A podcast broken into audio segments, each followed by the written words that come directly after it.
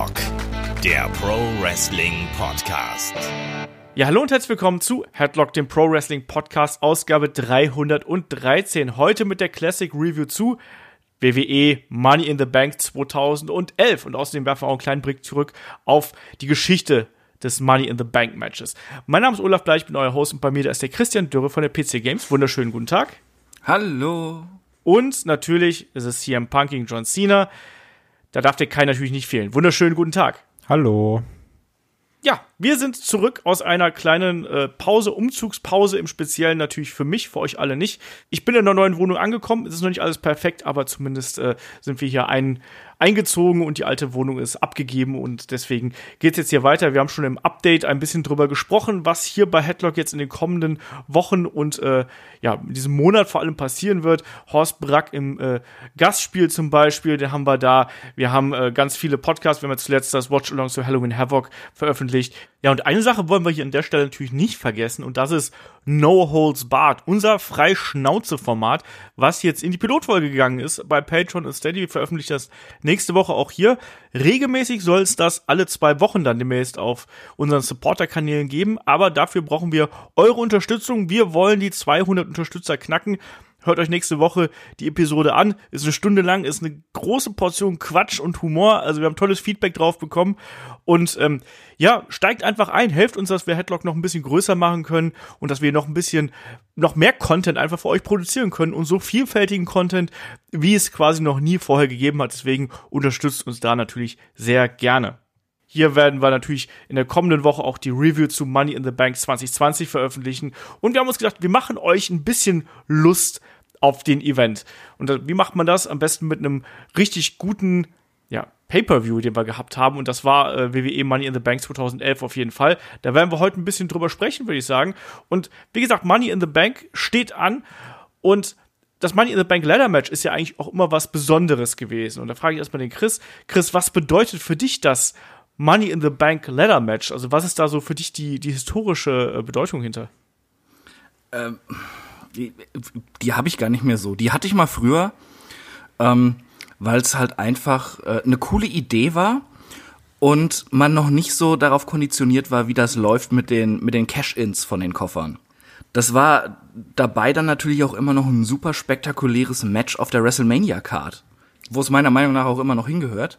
Aber dann, äh, ja, wurde sie ja immer so ein bisschen weiter verwässert. Eigener Pay-per-View und dann äh, zwei Koffer für jeden Roster ein. Ähm, ja, also, also diese Bedeutung ist nicht mehr so da, aber ich weiß, früher, auch noch 2011, wo es ja auch schon diese zwei Koffer gab, war ich immer ziemlich heiß drauf. Genau, du hast richtig gesagt. Ne? Also am Anfang war es erstmal so ein Special Match bei WrestleMania 2005 eingeführt worden, WrestleMania 21 das, wie nennt man das denn? Das Brainchild von äh, Chris Jericho sozusagen. Wie nennt man denn Brainchild auf Deutsch? So die Idee von Chris Jericho. Bitte? das Gehirnkind von Jericho. ne? Und äh, dann eben ab 2010 ein eigener Pay-Per-View. Ähm, Kai, was, was ist die Bedeutung für dich äh, von äh, Money in the Bank? Ähm, ich muss erst mal sagen, ich fand es dann irgendwann sogar ganz geil, dass es ein eigenes äh, Pay-Per-View gab, weil es für mich dann wirklich zu so einem das war so eine Ergänzung zu diesen Big Four Pay-Per-Views. Weil du hast halt den Rumble, klar mit den Rumbles, äh, Survivor Series, wo ich sagen muss, was in den letzten Jahren immer so ein bisschen an Bedeutung verloren hat, auch wenn das letzte Jahr mir sehr gut gefallen hat. Da hattest du immer diese Survivor Series Matches, aber von den ähm, Big Four dann doch für mich irgendwie, obwohl es das älteste ist, dann mit das schwächste. Ähm, klar, Mania ist Mania und SummerSlam hat auch irgendwie immer so ein, keine Ahnung, so eine Stimmung, die mir gefällt. Und da fand ich es eigentlich ganz geil, dass man um das Money in the Bank Match dann ein eigenes pay gestrickt hat. Ähm, ob es jetzt diese Phase mit den zwei Koffern, ob das jetzt irgendwie sinnvoll war oder nicht. Teilweise war es halt ganz geil, weil man zwei Money in the Bank Matches sehen konnte. Ähm, ich mochte es aber irgendwie immer mehr, wenn es nur einen Kofferträger gab, weil er dann so ein bisschen sein eigenes Spotlight hatte. So wie in diesem Jahr wieder. Ja, wie in diesem Jahr wieder. Ich glaube, letztes Jahr doch auch. Ich weiß es gar nicht mehr, wie es war. Ob es im letzten Jahr auch so war. Ja, letztes nee, Jahr, ach ja, doch, hat Lesnar gewonnen. Da gab es auch noch einen Kofferträger. Genau, das stimmt. Das war jetzt äh, war in den letzten Jahren auch schon so. Ähm, es gab ja, wie gesagt, diverse Kofferträger und gerade da sind auch, ihr habt es schon angesprochen, natürlich die Cash-Ins ganz besonders gewesen. Und Chris, welche Cash-Ins sind denn für dich so legendär, die dir so spontan einfallen? Weil ich finde Cash-Ins, das war ja auch immer geil fürs Publikum. Da gab's dann irgendwie ein Titelmatch und äh, der Champion steht noch im Ring und auf einmal kommt dann irgendjemand rausgerannt mit dem Koffer in der Hand und das Publikum war da natürlich da auch mega heiß, äh, diesen Titelwechsel zu sehen und diesen Cash-In zu sehen, weil man wusste, ja, das ist vielleicht ein kleines Stückchen Wrestling-Geschichte. Was sind da so die Momente, die dir einfallen? Ja, ganz klar, der, der erste Cash-In natürlich. Das äh, ist meiner Meinung nach immer noch der beste. Äh, wo äh, John Cena gerade die Elimination Chamber bei New Year's Revolution äh, überstanden hatte, hat seinen Titel verteidigt, ist blutüberströmt. Vince McMahon kommt raus und man hatte das ja nie so ganz auf dem Zettel, ne? Mit, mit dem Koffer. Äh, und er sagt einfach so, ja, äh, hier kommt noch was, hier äh, fahrt das Ding mal hoch. Äh, äh, ja, ja. Super gefährlich, wenn das, wenn das sagt.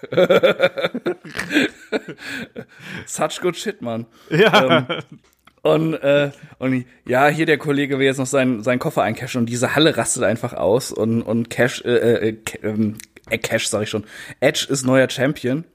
Äh, das war super. Und äh, dann auch so ein bisschen halt dieser Payback dafür, dass Edge immer so eine Ratte war beim, beim Eincashen, dann als, äh, als Punk seinen Koffer eingecasht hat.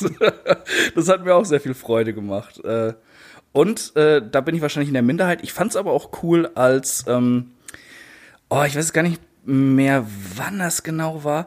Aber ich meine, Kane hat doch irgendwie am selben Abend, wo er das, das Match gewonnen hat, dann noch eingecasht gegen Rey Mysterio, wenn mich nicht alles Rey täuscht. Mysterio ne? auch so der König in Titel für ein paar Sekunden halten. Ja, und das fand ich eigentlich ziemlich cool. Das war 2010 übrigens, bei Ja, Money in genau. the Bank natürlich selber. Ja, Kai, was fällt dir ein? Ähm, also für mich der beste Cash-In, außer jetzt, ich vergesse irgendwas ganz krasses, ist für mich immer noch der Cash-In von Sigler bei Raw After Mania. Ähm, weil das auch einer der krassesten Pops ist, so in den Letz im letzten Jahrzehnt, würde ich sagen. Ähm, das ist, wo der gegen Del Rio eincasht. Del Rio eh ganz, ganz schlechter Mensch, den ich hasse. Ähm, und von daher, ich, ich mochte diesen, also das war, das war der Moment, wo man gedacht hat, okay, Sigler wird jetzt zum Star. Ähm, was ich auch von der Bedeutung her ganz, ja, so, ne, dachte man ja. genau. Dachte man übrigens auch besser bei Serious mal, aber hey, dazu war anders was. Ähm, was ich auch vom Moment her einen coolen Cash-In fand, also äh, obwohl er gar nicht so geil war, weil der war der Cash-In von Ambrose, wo du dann innerhalb von fünf Minuten jedes Shield-Member einmal als Champ hattest. Das mochte ich auch. Das war 2016 übrigens bei Money in the Bank. Ja, also das sind so die. Ich, es gibt auch Was? noch andere, die, ich- die ich geil finde, aber ich komme gerade gar ich nicht bin jetzt drauf. total, ich bin total überrascht, dass du nicht WrestleMania 31 hier sagst und Seth Rollins. Ach, ja, natürlich. Ich wollte gerade sagen, das ist der übrigens der beste Cash-In. Ich wollte gerade sagen, ganz vergessen, ja. Ich habe sogar, glaube ich, vor Also, einer also Woche noch. der war schon sehr geil, den habe ich auch vergessen, aber der war nicht so gut wie der von Edge. ja, Ja, das erste ehrlich. Mal ist halt immer was Besonderes, ne? ja. Ich weiß nicht, worüber du jetzt darüber lachst, aber das, das war hier so.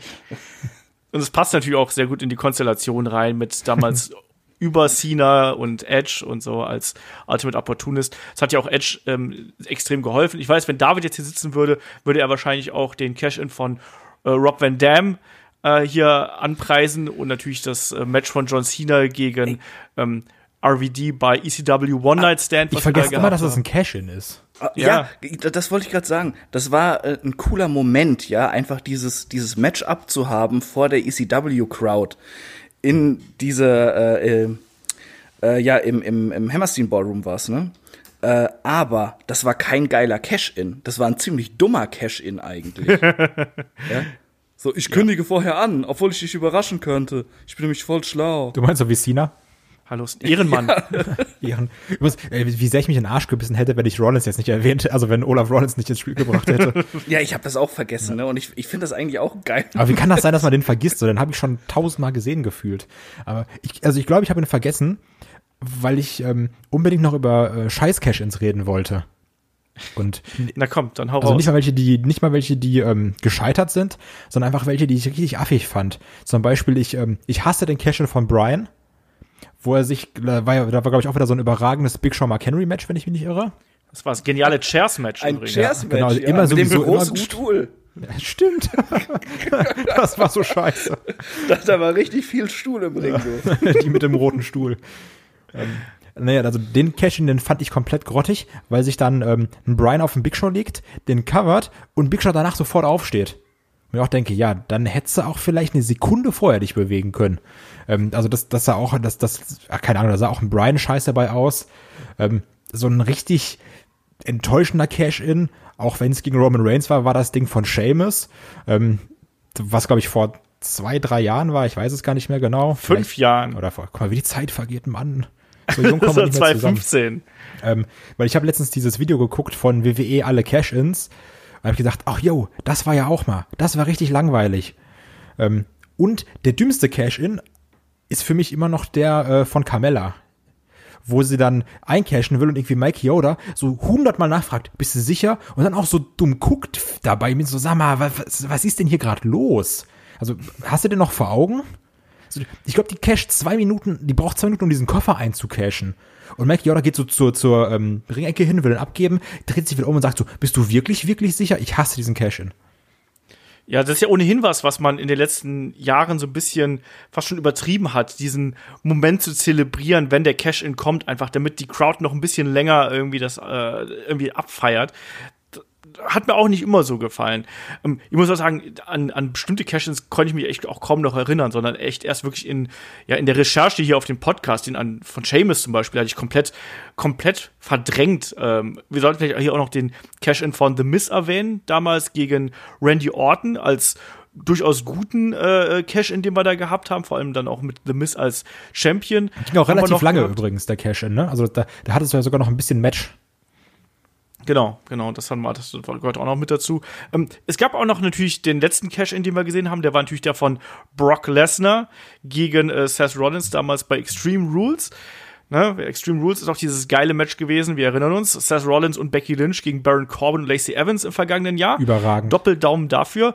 Ähm, und es gab aber auch eine, einige Cash-Ins, die gescheitert sind, beziehungsweise die keine ja, Titelwechsel nach sich gezogen haben. Das war ja der erste, der quasi ja hier seinen Money in the Bank Koffer unnütz eingesetzt hat, war ein John Cena. Der hat ja hier das Match gegen CM Punk gefordert und das ist dann bei Raw 1000 im DQ geendet. Da weiß ich noch, Chris, kannst du dich da auch noch dran erinnern? Bei mir war es so, ich war da total enttäuscht von, dass das noch nicht mal in einem klaren Scheitern geendet ist, sondern in so einem Smonch-Ding, weil dann ausgerechnet auch noch jemand wie The Big Show da eingreift. Ja, das war kompletter Bullshit. Aber das Match macht Spaß. Ja, das, das Ja. äh, CM Punk und Cena haben halt eine gute Chemie, ne? Aber das, das war halt alles so unnütz und so blöd einfach irgendwie. Das war doch, glaube ich, das Match, wo äh, Cena diesen Hurricane Runner und die beiden auch den äh, Piledriver gezeigt haben. Stimmt. nicht irre. ja. ja. Piledriver auf jeden Fall, ja.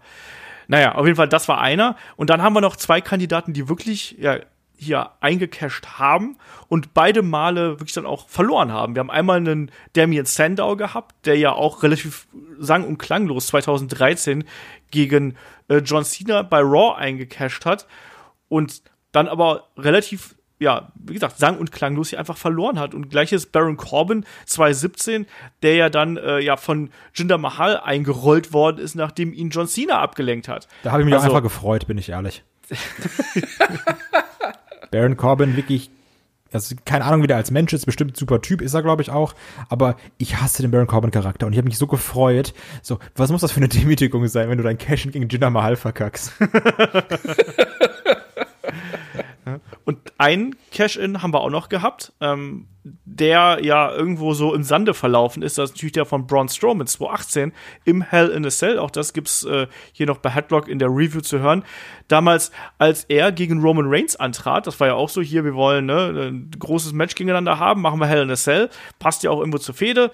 Und dann greift einfach Brock Lesnar ein und vermöbelt alle und auf einmal ist das Match einfach vorbei. Und das haben wir nicht nur, dass da hier quasi ein Cash-In äh, ja, verloren gegangen ist, sondern es war dann eben auch so, dass ein Hell in a Cell zum ersten Mal in einem No-Contest geendet ist. Daran kann ich war, mich gar nicht mehr erinnern. Wie- Wirklich Ich null. weiß, dass wir damals sehr geschimpft haben, auf jeden Fall. Das weiß ich noch. Weil Hell in a Cell, No Contest, so, hä? Cash-In, No Contest, äh, schwierig. Ein Jahr später. Naja. genau, ja, das ist generell so die, die letzten äh, Money in the Bank Sieger, also Lesnar, Strowman, Baron Corbin, nicht unbedingt so die glücklichsten Ideen, die man damit gehabt hat, um es mal vorsichtig auszudrücken. Und wir haben es angesprochen, die Damen waren natürlich auch mit dabei. Da haben wir ähm, ja eine Alexa Bliss noch gehabt. Carmella habt ihr gerade eben schon angesprochen.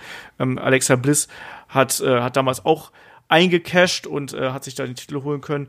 Und ähm, eine Bailey natürlich eben auch. Das wissen wir noch, das war letztes Jahr gegen von- ähm, Der Cash-In von Alexa Bliss ist auch ganz schrecklich. Sag nicht, das wissen wir noch mit Bailey. Ganz ehrlich, das habe ich schon komplett verdrängt. naja, auf jeden Fall hat die sich da auch äh, das Ding geholt gegen Charlotte Flair letztes Jahr. So, ähm, das ist so ein bisschen die kleine, kleine Historie gewesen. Also ich finde es halt eben ganz interessant, dass das so ein Match geworden oder gewesen ist, was quasi zu einem Pay-Per-View mutiert ist. Und eigentlich, das finde ich auch wiederum recht spannend, ist es ja auch so, dass WWE lange Zeit versucht hat, Money in the Bank als quasi Big Five Event aufzubauen, also parallel zu SummerSlam, Rumble, WrestleMania und der Survivor Series. Chris, warum hat das, ist, ist Money in the Bank für dich so ein großer Event oder hat das in den letzten Jahren Nein. ein bisschen nachgelassen? das hat nachgelassen, natürlich, weil sie alles verwässern. Von allem zu viel und zu oft.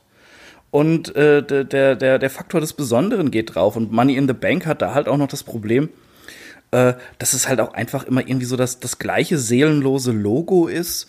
Äh, sie haben jahrelang, glaube ich, auch den gleichen Theme-Song benutzt für die Veranstaltung, wenn mich nicht alles täuscht. Money, money, money. Ja, ja. Äh, nee, sorry, äh, das ist, das, äh, du kannst nicht mit Gewalt irgendwie äh, den Big Five aus dem Hut zaubern, ja. Äh, es, es gibt schon, es hat so seine Gründe, warum die Big Four die Big Four sind. Und ähm, das ist halt immer so, so, so künstlich irgendwie äh, was hervorziehen, was eigentlich so aus der Historie heraus entstehen sollte. Ich mag das Money in the Bank Match, aber damit haben sie es übertrieben und äh, das ist da noch ein bisschen anders wie bei Hell in a Cell oder TLC, die auch keine Pay-per-Views sein sollten. Aber ähm, ganz ehrlich, das als Pay-per-View-Thema ist auch nicht gut. Soll bei WrestleMania stattfinden. Ja, das hätte da natürlich dann noch eine etwas größere Bühne irgendwo. Ich mochte das eigentlich immer ganz gern, dass man daraus so ein Event gemacht hat. Kai, wie siehst du das? Also ich muss auch sagen, ähm, da muss ich kurz widersprechen, weil also für mich ist Money in the Bank wirklich ein Big, also eins der Big Five nenne ich es jetzt wirklich mal, ähm, weil ich finde, jetzt unabhängig davon, ob das Produkt gerade gut ist oder ob Stories gut sind und sowas oder in den letzten Jahren waren, trotzdem, ich finde, ähm, auf dem Weg zu Money in the Bank ist prinzipiell immer so eine gewisse, in Anführungsstrichen, Spannung oder du merkst so ein Bild ab mit diesen Qualifikationsmatches. Und du merkst, da geht so ein Aufbau hin, der dann irgendwie auf dieses Match mündet. Das ist so wie, wenn vorm Rumble alle sagen, übrigens, ich bin auch dabei, oder wenn vor Survivor Series so die Teams so ein bisschen ge äh, gebildet werden. Und ich mag das auch. Und also ich hätte auch wirklich gesagt, keinen Bock darauf, wenn wir das bei Mania hätten und dass du dann immer beim im Main Event denkst, oh, vielleicht, vielleicht cash jetzt ja der Typ von vor 30 Minuten ein. Ja, aber das denkst du doch, auch sowieso, wenn der noch nicht eingecasht hat, das äh, von ein paar Monaten vorher. Aber ich widerspreche dir da ganz gewaltig mit Build-up und sowas. Ähm, denn ich finde, dieser ganze Event ist absolute Augenwischerei und spricht für die moderne WWE oder eher gegen die moderne WWE, weil das ist eigentlich nur ein Event, weil sie dann weiterhin faul sein können, ohne irgendwelche Stories zu machen für die Leute. Da können sie einfach über ein paar Wochen lang mit und Abkader gegeneinander wahllos antreten lassen mit äh, dem Alibi, ah ja, müssen sich ja qualifizieren für Money in the Bank. Und es bewegt sich eigentlich auch nicht viel. Was man da rausziehen kann, sind halt klar sehr oft coole, spektakuläre Matches, aber äh, wirklich Aufbau oder sowas, nee, also äh, da äh, widerspreche ich ganz gewaltig. Ich glaube, das ist was, was natürlich auch in den letzten fünf, sechs, sieben Jahren äh, verloren gegangen ist. Ne? Und auch hier, äh, wir sagen immer so, ja, damals war das alles besser. Ich glaube, das liegt hier eben auch ganz klar daran, dass man sich so extrem dran gewöhnt hat. Und irgendwie dieser Money in the Bank Koffer, der ist ja auch das ist ja quasi Institution im Wrestling geworden, das muss man auch mal sagen. Das Ding gibt's in so vielen anderen Promotions auf dem einen oder anderen Weg, mit dem man irgendwas einlösen kann. Also es ist durchaus was, was, was WWE hier etabliert hat. Ja. Da war ich sogar mal bei einem Cash-In dabei. Ja, siehst du mal. Bei, bei der GSW, da hat äh, bei der angeblich letzten GSW-Show damals, ich glaube Night in Motion 19 oder so, äh, da hat in der Waggonhalle in Marburg dann äh, nach dem Main Event Steve Douglas gegen Absolute Andy um den Titel hat dann Ares, der halt ein paar Jahre schon in den USA war zu dem Zeitpunkt. der hat einfach ganz, so ein ganz Swiss Money Holding Koffer aus dem Schrank genommen und hat gesagt, ganz, ich bin Mr. Money in the Bank. Er, er, hat den Koffer in seinem letzten Match vorher gewonnen bei okay. International Impact 5 im Triple Threat gegen Jerry Lynn und noch jemanden. Habe ich okay. jetzt gerade vergessen. Äh, Steve Douglas. Nee, nee, nicht Steve Douglas, äh, ähm, Doug Williams, so. Und äh, äh, dann bei dieser, oder, oder vielmehr vorletzten Show, war ja Wochenende, Samstag, Sonntag, hat er dann eingecasht gegen Steve Douglas. Das war schon ziemlich geil, muss ich sagen. Das glaube ich. Ähm, trotzdem, aber es ist natürlich immer so, je häufiger man so etwas sieht, irgendwann nutzt sich das ja auch so ein bisschen ab, muss man auch ganz klar sagen. Ich finde trotzdem, dass das Konzept Money in the Bank eigentlich was Spannendes ist, aber klar, auch wenn man sich jetzt in diesem Jahr den Aufbau dieser Leitermatches ansieht, es ist natürlich schon äh, sehr nach Schema F oder nach einer bestimmten Formel, wie dann eben hier der Aufbau betrieben wird. Und das ist vielleicht auch so ein bisschen das, was die alten ähm, Geschichten so ein bisschen besonderer gemacht hat, wo man dann wirklich noch ähm, ja so ein bisschen die, die Fäden auch innerhalb der, der Money in the Bank Matches natürlich noch stärker betont haben. Das besprechen Shaggy und ich beispielsweise beim Match of the Week, wo wir ähm, über das Money in the Bank Match von 2014 sprechen, wo Dean Ambrose und ähm, Seth Rollins quasi in diese Fehde gehabt haben, wo das wirklich im Mittelpunkt gestanden hat und wo man da die Geschichte drumherum gestrickt hat. Man kann das schon gut nutzen, ist aber leider natürlich in den vergangenen Jahren sehr oft nicht mehr ganz so gut umgesetzt worden, sagen wir es mal ganz vorsichtig. Aber lass uns dann doch mal hier zu unserem eigentlichen Thema kommen. Wir sprechen jetzt schon 20 Minuten über Money in the Bank. Wir wechseln jetzt mal hier zu unserer Classic Review, nämlich von WWE Money in the Bank 2011. Und das gilt ja auch wirklich als ein herausragender Event. Und äh, da werden wir jetzt einfach mal so durch die Card springen. Und erstmal das Angenehme an der Card ist, es gibt keine Kickoff-Show. Das gab es damals noch nicht. Das war schon mal sehr schön. Da war die Welt noch in Ordnung. genau. Aber dafür hat, glaube ich, dieser Event den schlimmst, das schlimmste Poster aller Zeiten. Was ich auch einfach nicht verstehe. Du hast diese große CM Punk John Cena Fan und sagst so, ja, ganz ehrlich, also das, das ist ja so ein Money Match wir packen hundertprozentig Hornswoggle und Big Show aufs Post und alle so. Klar. Die, die ja, mit Zipfelmützen in einem Bett sitzen und ein Märchenbuch aufgeschlagen haben, wo eine Leiter so im Diorama-Style rauskommt. Äh, ich, ich glaube, also äh, erstmal, ich glaube, diese Entscheidungen für Poster werden sehr oft auf Crack gefällt. Aber äh, in, in, so in der Zeit war das ganz oft, dass es einfach nicht, nicht gepasst hat und auch nicht irgendwie neutral war oder so. Äh, die haben, glaube ich, einfach irgendwie Monate im Voraus diese Promotional-Poster schon überall abgegeben und wollten da dann auch einfach nichts mehr ändern, weil es Geld gekostet hätte oder so. Ich weiß auch noch. Sondern einfach irgendwas gemacht. Es gab auch mal irgendwie so eine Hell in a Cell Pay-Per-View, wo äh, Artus auf dem Cover war, also auf, auf dem Poster, und mhm. der war nicht mal auf der Card. Ja, ja. ja so. Wo war denn Hornswoggle hier bei dem Event? Unterm Regen? Ja, Mensch, den habe ich am meisten vermisst. Den habe ich am meisten vermisst, sage ich dir. Ja, ganz, ganz komisch.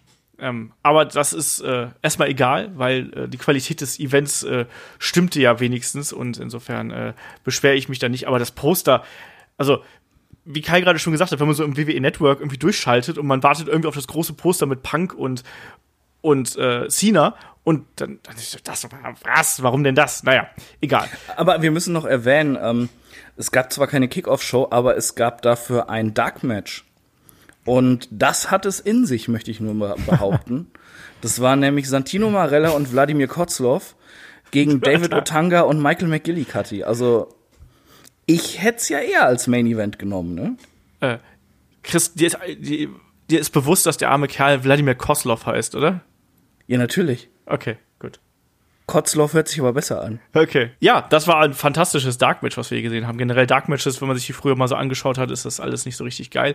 Aber ähm, ja, kommen wir so ein bisschen dunkel, zur. Ne? Hm? Schon gut. Ja, sie ist halt okay. nichts, ne? Ja. Genau. ähm, der Event fand am 17. Juli 2011 in äh, Chicago, Illinois statt, in der All-State Arena. Knapp 15.000 Zuschauer waren zugegen und der Event wurde knapp 200.000 Mal als Pay-per-View verkauft. Und der Opener, der Opener war das SmackDown Money in the Bank Ladder Match und da trafen Daniel Bryan, Cody Rhodes, Heath Slater, Justin Gabriel, Kane, Sin Cara, Sheamus und Wade Barrett aufeinander.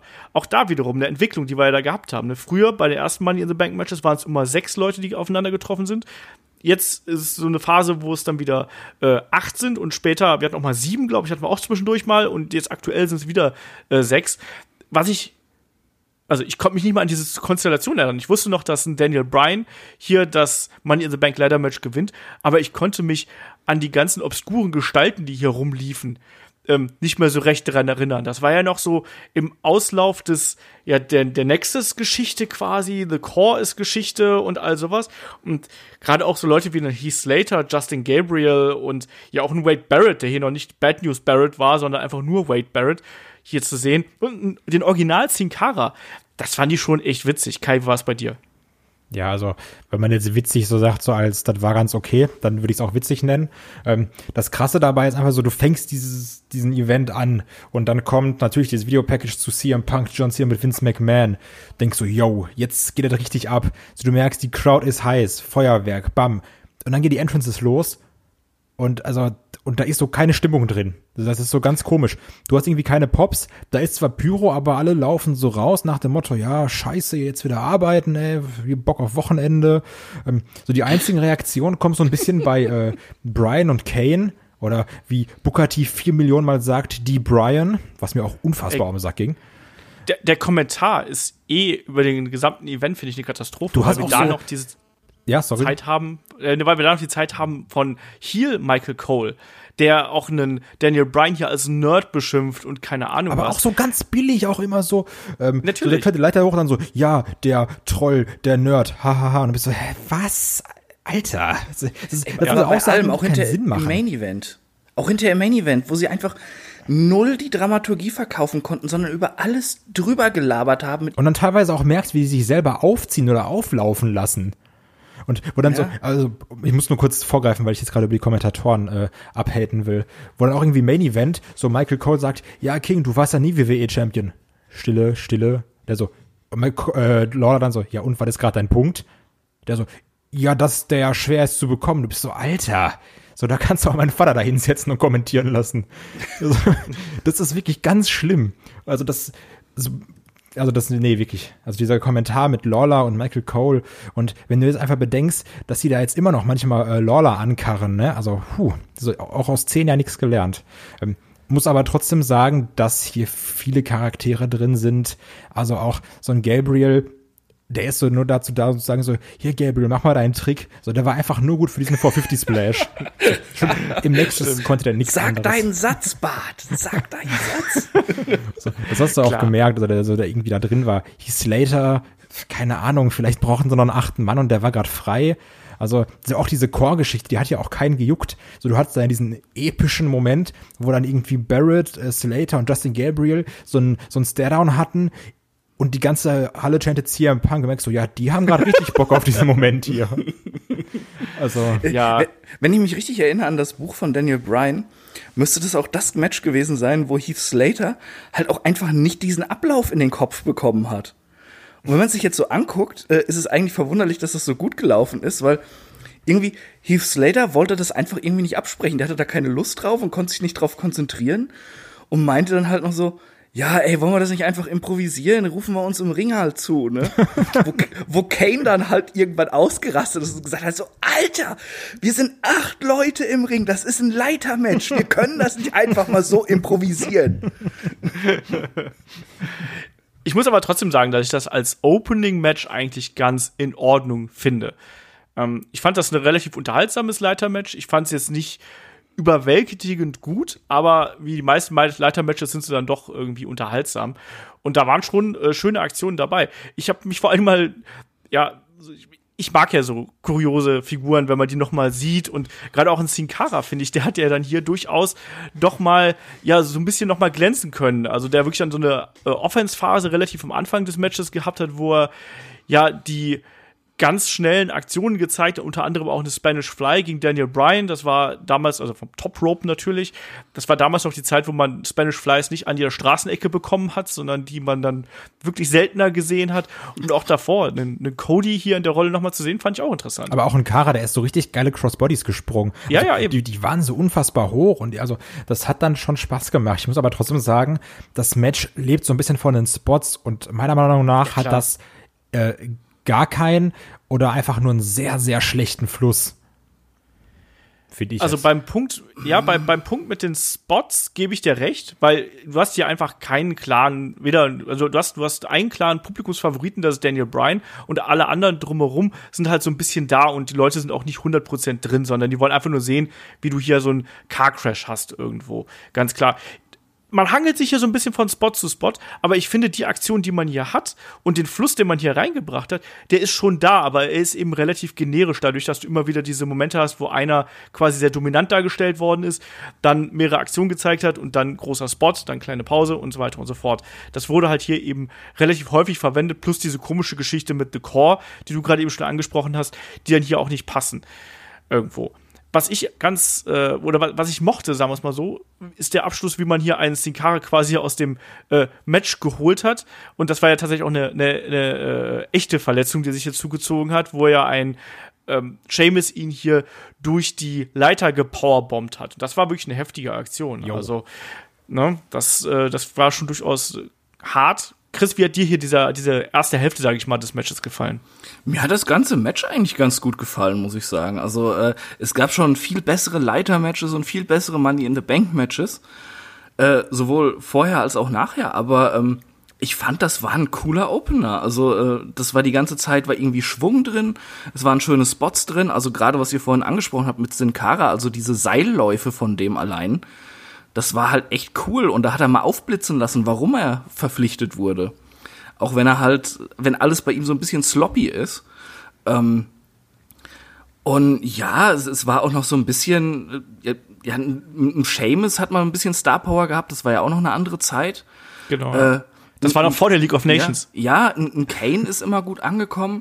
Äh, ein Cody Rhodes hat dieses Gimmick gut verkörpert. Der hat halt Spaß gemacht mit seiner äh, komischen Maske und seinen Disaster Kicks, die er die ganze Zeit ausgeteilt hat. Der ist echt geil. Und ja, den mochte ich auch. Und äh, auch wenn es halt niemanden interessiert hat, also diese, diese Confro, Slater, Gabriel Barrett, äh, war halt auch irgendwie gut. Und dazu dann Daniel Bryan, ähm, der auch da halt äh, als Underdog verkauft wird und sich immer wieder zurückkämpft und nicht aufgeben will und dann zum Schluss den Sieg holt. Ich, ich mochte das ganze Match, muss ich sagen. Das ist jetzt nichts herausragendes, aber ein echt guter Opener, der Bock auf den Rest der Show gemacht hat bin ich komplett bei dir. Hier war noch ein anderer schöner Spot auch in der Mitte dieses Kampfes und das war dieser Doomsday Device Spot, den wir hier eben gesehen haben, wo ein Seamus Daniel Bryan äh, auf die Schultern hat und ein Kane dann mit seiner Flying Clothesline ankommt und ihn da quasi ähm, ja mit mit der mit dem äh, na wie heißt es mit dem Finishing Move der Legion of Doom hier äh, ja von den Schultern runterschlägt, ne, mit dem Doomsday Device. Und gerade in Chicago natürlich, wo die Road Warriors, Hawk und Animal natürlich da auch ihre Wurzeln haben, da kommt sowas natürlich auch total gut an. Deswegen, das war so eine Aktion, die mochte ich sehr. Und, und mal, mal ganz kurz, äh, äh also ich fand das SmackDown-Leiter-Match hier besser als das Raw-Match. Auf gar sagen. keinen Fall. Also ich, ich, ich will ja nichts sagen, aber äh, der Wrestling Observer gibt mir recht, ne, von der Sternebewertung. Nee, aber äh, mir hat das SmackDown Match viel mehr Spaß gemacht, auch weil auch auch ganz einfach, weil äh, weil die Leute alle okay waren, die in diesem Match waren und nicht so so, so ein Haufen Unsympathen einfach. Findest du jetzt der ja, mit, mit, mit leicht mit mit mit leichten äh, äh, äh, ja ähm, ja, äh, also es waren nicht nur Unsympathen im Raw-Match, es, es, es, waren auch noch ein paar Lichtblicke dabei, aber äh, waren schon so ein paar dabei, wo man sich denkt, warum? Aber ich bin auch, ja, ich habe nicht viel auszusetzen an diesem Match. Ich finde dafür, dass es ein sehr langes Match war mit fast 25 Minuten, hat mich das durchaus ähm, unterhalten. Und da waren einige innovative Spots äh, dann im späteren Verlauf auch noch. Ähm, äh, drin, die wir, die wir hier gesehen haben. Ne? Also wirklich dann auch Aktionen, wo man die Leiter äh, wirklich sehr, sehr gut eingesetzt hat.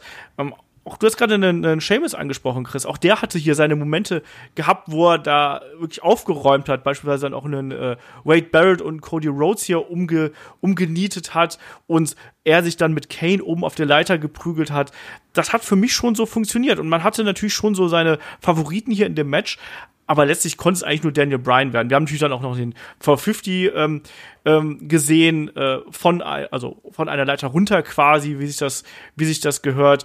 Ähm, und das, das konnte man in meinen Augen ähm, alles so machen. Und auch das äh, Finish fand ich hier ähm, recht, recht spannend, wo dann auch gerade ein äh, Wade Barrett und ein Daniel Bryan sich hier oben nochmal den großen Showdown geliefert hat und Daniel Bryan ja vorher noch einen Cody Rose quasi oben auf der Leiter in einen, ja, in so einen Choke genommen hat und den losgeworden ist. Dann hat Wade Barrett versucht, ihn quasi hier mit der ähm, ja, auf, auf, auf die Leiter, die draußen aufgebaut gewesen ist, ähm, im Wasteland drauf zu werfen. Das hat, das hat nicht funktioniert, weil Daniel Bryan sich rausgepowert hat und mit den Elbows Wade Barrett hier aus dem Weg geräumt hat, plus einem Kick dann eben zum Abschluss und dass ein Daniel Bryan hier zum Abschluss wirklich sich den, den Koffer geholt hat. Also, dass ich ein Daniel Bryan-Fan bin und äh, deine Karriere schon seit Ewigkeiten verfolge, habe ich schon tausendmal erwähnt. Aber das hat mich damals unglaublich gefreut. Kai, wie hat dir hier das, das Finale gefallen des Matches? Ähm, ich mag's ja, wenn du, wenn du am Ende diese, das hast du ja irgendwie wie immer, aber dieses Finale auf der Leiter hat mir ganz gut gefallen, weil du wirklich gemerkt hast, so Brian ging jetzt nicht hoch zu einem, haut den runter und gewinnt dann, sondern er hat sich ja diesen Spot oben auf der Leiter wirklich erkämpft. Erst gegen den Cody, dann auch gegen den White Barrett. Ähm, das, das war halt, also ich glaube, also du, ich glaube, ihr wisst, was ich meine, wenn ich sage, das war dann auf dieser Leiter ein verdienter Sieg. Und das fand ich dann ja. ganz cool, weil dafür, dass dann Daniel Bryan der Opfer-Nerd ist, äh, wie Michael Cole sagen würde, oder noch irgendeinen witzigen Wort, äh, irgendeinen witzigen Wortwitz mit Dungeons and Dragons oder sowas, ähm, da war der schon am Ende sehr dominant. Ja, bin ich bei dir. Wir haben natürlich auch dazwischen noch andere Spots gesehen. Es gab noch einen Neckbreaker von der Leiter, es gab Chokeslams en masse. Also, Chris, du wolltest noch was sagen. Ich, ich wollte gerade sagen, ich, mir hat Kane halt auch echt gut gefallen. Ja. Ich mag das dann ja, äh, dass ein Kane als Veteran dann auch noch so als echte Bedrohung verkauft wurde und dann halt auch mehrere Leute äh, auf ihn draufgegangen sind, um ihn irgendwie abzufertigen, da kurz vor Schluss. Das habe ich sehr genau. gemocht. Ja, das haben wir mehrfach gehabt, auch gerade, dass hier Slater und Gabriel, die ja ohnehin sehr viel zusammengearbeitet haben, ja auch dann zum Beispiel mal Kane attackiert haben oder ne, mit Barrett zusammen auch phasenweise. Das hat schon irgendwie so gepasst und man darf auch dieses Match gar nicht so ähm, unter den Scheffel kehren. Nicht nur, weil es in meinen Augen auch echt ein gutes Match gewesen ist. Kein super, also kein, kein Money in the Bank Ladder Match, was ich jetzt ganz, ganz oben so in der Qualitätspyramide oder was auch immer äh, platzieren würde. Aber für mich war es ein gutes Match und vor allem ist es auch für den Daniel Bryan extrem wichtig gewesen, dass er quasi den nächsten Schritt geht, oder Chris? Absolut. Da ist er quasi eine Sprosse nach oben geklettert. du alter Wortakrobat. Ja, ich, ich habe auf der Witzkiste heute Nacht geschlafen, du. Ich dachte, das wäre eine andere Kiste. Ähm, ja, und bevor es hier mit dem nächsten Match weitergeht, da geht's erstmal nochmal Backstage und da sehen wir äh, John Laurinaitis und den Boss Vince McMahon. Hier zeigen sie, ähm, äh, wie John Laurinaitis und Vince McMahon hier in der, in der äh, Halle angekommen sind. Und ähm, da wird auch gesagt, dass die beiden verhandelt haben. So war's. So, ähm, nächstes Match war dann nicht so gut. Muss man ganz vorsichtig ausdrücken. Wir haben das Match um den Divas-Title. Champion Kelly Kelly, begleitet von Eve Torres gegen Brie Bella und Nikki Bella. Also begleitet von Nikki Bella. Wie lustlos kann bitte ein Entrance sein bei den Bellas? Also wie, wie schlecht kann das aussehen? Und ähm, was ich also extrem krank finde, ist, dass du jetzt merkst, was auch so in zehn Jahren so an den Bellas ähm, rumexperimentiert wurde, sage ich jetzt mal. So, also da sahen die erst nicht erkannt, ganz anders aus, ne? Also jetzt auch vom Gesicht her oder auch hier und da wurde mal ein bisschen was gestrafft oder ein bisschen mal vergrößert. Ähm, da, da, merkst du schon, also die, die sahen mal irgendwie, die sahen sich auch mal wirklich, das waren mal Zwillinge. So. Jetzt sagst du ja, okay, halt, du, du hast halt die eine und die andere und die heißen komischerweise ähnlich. Ähm, also das ist schon, das war echt nicht gut, aber auch so eine Eve Torres, die da so unbeholfen am Ring steht, also auf Schuhen, auf denen sie nicht laufen kann. Ähm, ganz schlimm, also Frauenwrestling ist schon wirklich langen Weg gekommen, ne? wenn das jetzt mal mit, keine Ahnung, mit zehn Jahre später oder halt neun Jahre später vergleichst. Also allein diese, allein dieser erste Move, diese äh, Head Scissor von Killer Kelly, ach, äh, von Kelly Kelly. Ähm. Schöne Grüße an Killer Kelly an der Stelle. Ja, also auch diese Head Scissor von äh, Kelly Kelly. So, das Match fängt an mit einem Bot und sagst, ja, das ist auf jeden Fall schon mal schlecht. Kann nur besser werden. Ja. Und es wurde auch nicht besser. Dann, also das waren so ganz schlimm, wirklich, also da war nix das war einfach ganz große Scheiße. Ne, ne, ne, doch, es, es, hatte eine Sache, die war ganz schön, ähm, wo, wo ähm, Kelly Kelly außen an den Seilen hing und Brie hat hinter ihr da irgendwas rumgefummelt und sie weggehauen. Äh, den Frontbump, den Kelly Kelly dann ja. nach draußen genommen hat, Stimmt. der sah ganz gut aus. Der war ganz ja. flach. So Aber ich glaube, ansonsten kann man hier nicht, oder muss man hier nicht viel über dieses Match verlieren. Es ist grauenvoll. Da kann ich was sagen. Ich glaube, das ist das erste Mal, dass ich dieses Match gesehen habe jetzt in Vorbereitung auf den Podcast. Und ich habe schon mehrmals mir Money in the Bank 2011 angeguckt. ja, also ganz schlimmes Match. Ganz, ganz schlimmes Match. Ich komme mich auch nicht mehr dran erinnern, muss ich dazu sagen. Auch aber Finisher. es hat auch sein. Also, Ja, Mann. der Rocker Dropper, den sie da nochmal gezeigt hat. Alter Schwede.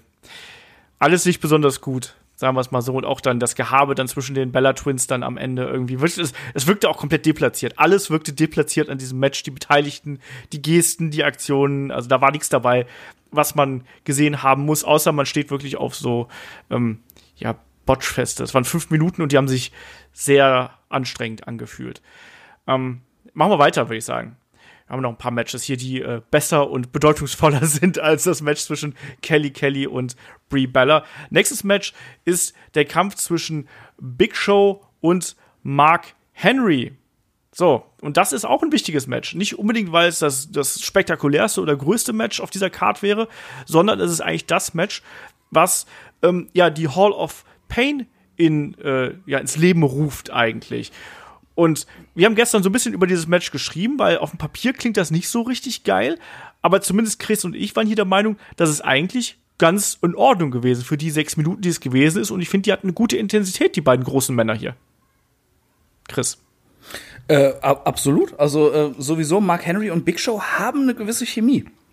Man darf es halt nicht irgendwie äh, auswalzen oder ihnen irgendwelche besonderen Aufgaben geben. Wenn du denen hier, wie, wie jetzt genau hier, genau sechs Minuten gibst und, und sagst, hier, macht mal einen Big Man Clash, dann läuft das. Die, die beiden haben ordentlich ihr, ihr massiges Fleisch gegeneinander krachen lassen. ja, das sah ordentlich aus. Es, es, es war eine Intensität drin. Es wirkte halbwegs stiff für ein WWE-Match und gerade von, von zwei absoluten WWE-Leuten ja im Oh, Ring. das, das stimmt. Dazu hatten sie versucht, ein bisschen irgendwie auch eine, eine Geschichte ins Match zu bringen, was man bei so Sachen ja auch nicht immer hat.